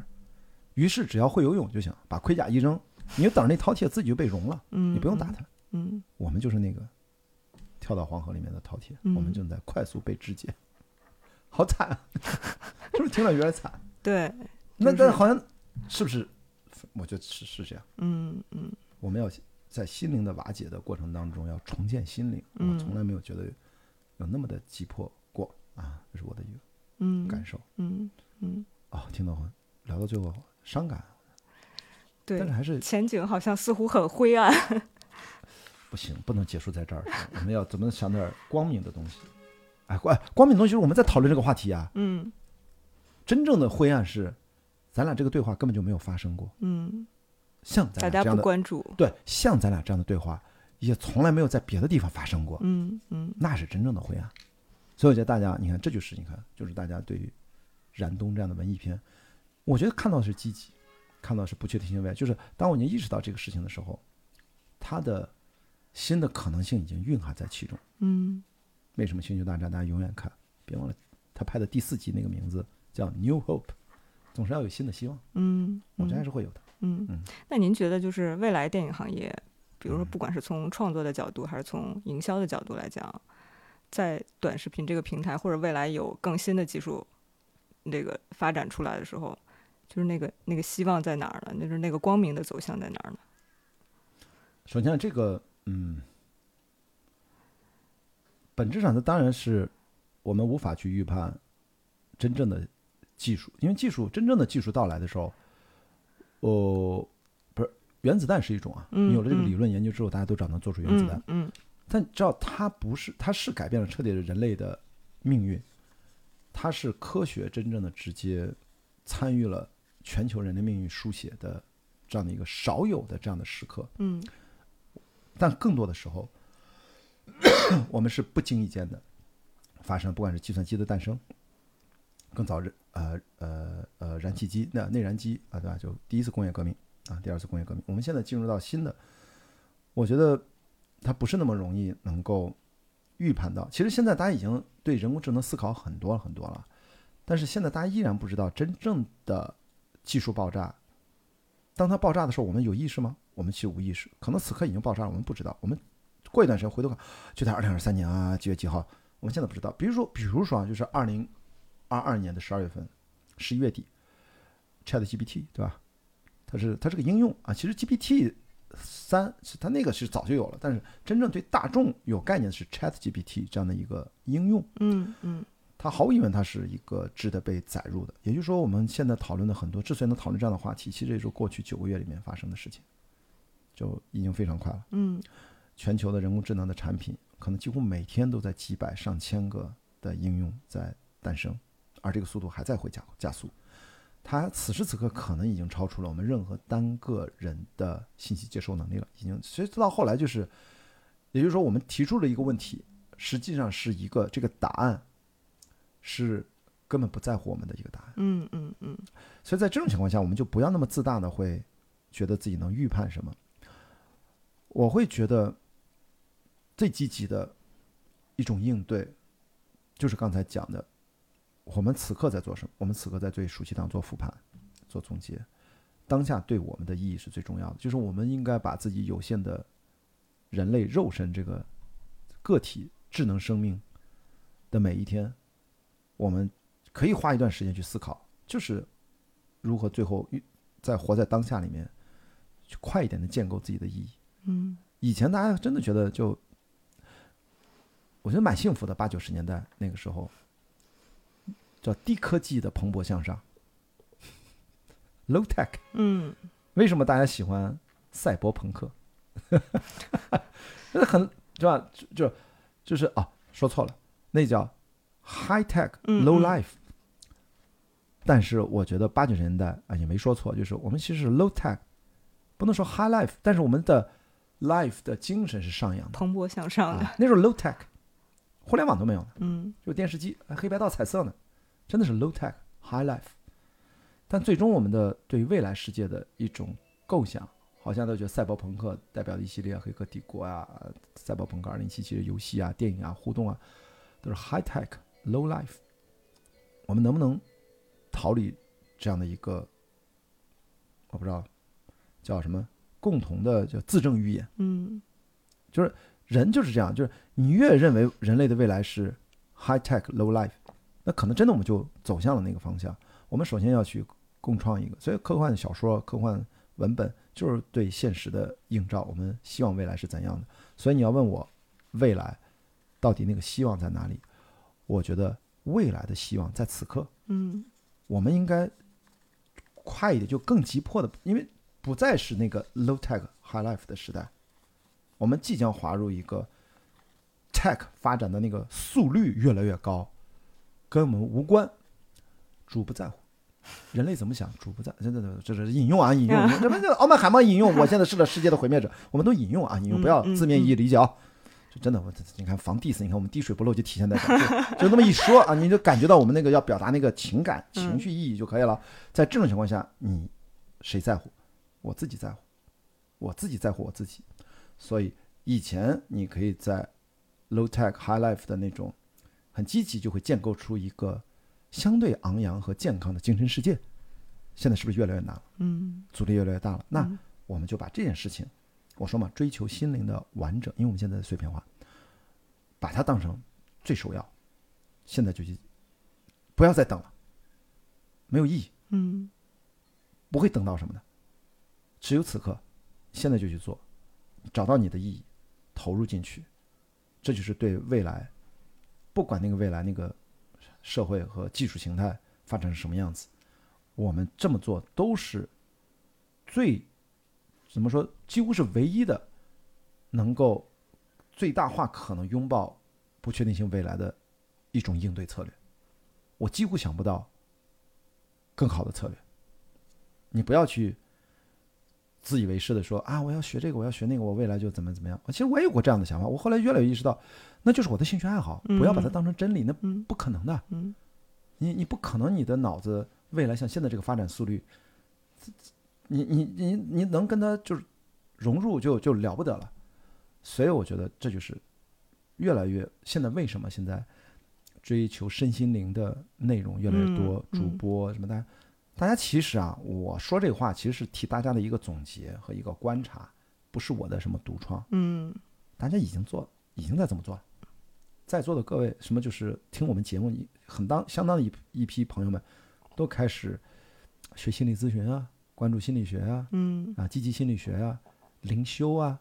那个然后身心灵的那种培训班啊，当然很多也是呃割韭菜，你要小心、啊。很多知识星球的组群啊，嗯就是其实都是在非常的，就是那种辗转腾挪的有限的空间下，寻找心灵的舒展最自然的方式，这是对的。嗯我们本来电影是我们很好的一个抓手，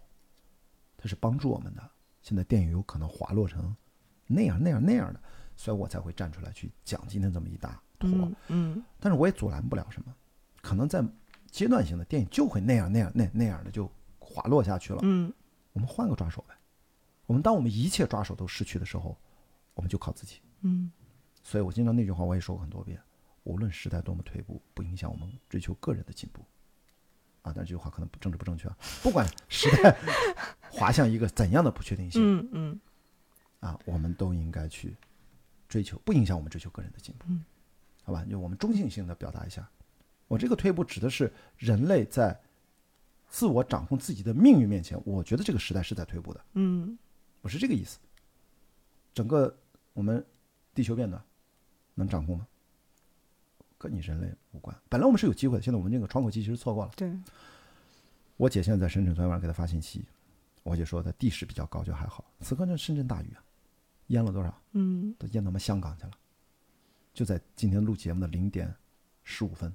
开始开闸泄洪。啊，十二个小时了。嗯说回新界好大的，然后香港那边，昨天晚上没睡觉，两三点，香港地铁的好几个照片就是哗就往里灌，全的哇！所以这个今天一会儿咱看一下上面会发生什么。嗯就是我说我说的就是倒退，就是这个，就是人类对自己生活的命运掌控感在掌控感在倒退。嗯，所以我觉得这些对话，我希望它是有意义的。嗯你就这么一听，我们具体说什么不重要，重要的是我们表达的过程当中，不知道触动了你的心弦的某一个位置，让让你联想到了什么，那是对你意义最重要的。嗯这是我觉得我一直在做这样的对话，我也从来乐此不疲，我也觉得它有价值。嗯它可能啊，就慢慢的变成了我的那个此刻的意义。这也不是我笃定的，我觉得那个意义应该是生长出来的，在你不断的持续的尝试当中，突然某一天，我想说塞尔达就那个翻开一块石头啊哈哈，你知道吧？那个东西就嗯嗯就发生了，嗯而不是一个预谋。所以我不笃定任何的啊，我就要做这个事情，我不能笃定，我觉得这个事情是不对的。嗯你会感知、感触，真的就大家说是不是说的太深？没有，就是就我现在单身嘛，经常会被人说，哎呀，你喜欢什么样的女生？我不能去讲，我讲出来的语言就是几个词儿，他说好看，你看很很很惨，我这人以貌相，我这人就应该以貌相，还是说他性格好啊什么善良？嗯嗯不是你你说出这些词儿，其实你又在规训自己，你在把你未来的呃各种的不确定性你在收敛。没有，我们尽量就不要去描述它，嗯甚至都不要去想它。你你自己保持真诚、开放性，你遇到的任何人可能都是那个人，然后你就去保持敏感去感受他，那个是对的，好吧？就所以，我现在都是这么回，你不要问我，我不知道。积极的生活，你遇到的每个人都有可能。嗯嗯我我不相信那些那些规则和你语言语言的凝练太凝练了。嗯对我们的生活都是限制。所以我希望大家听我们的对话，希望能让自己的生活的可能性打开一些，畏惧感少一点点。哇，那就了不得了，咱俩这对话了不得了，已经两个多小时了，应该两个多小时，我看一下。哇，两个小时二十二分钟，天哪，这是最长的一期 采访播客，好吧？好，呃那应该有了吧？都差不多了，没有问题差不多了啊 OK OK OK OK，谢谢，好吧？我们这个稿件写成啥样我就不知道了啊，反 正但是我们节目就录成这样了，好吧？好，好那谢谢大家哎啊，感谢这次对谈，我们下次有机会再见，嗯嗯，拜拜。拜拜。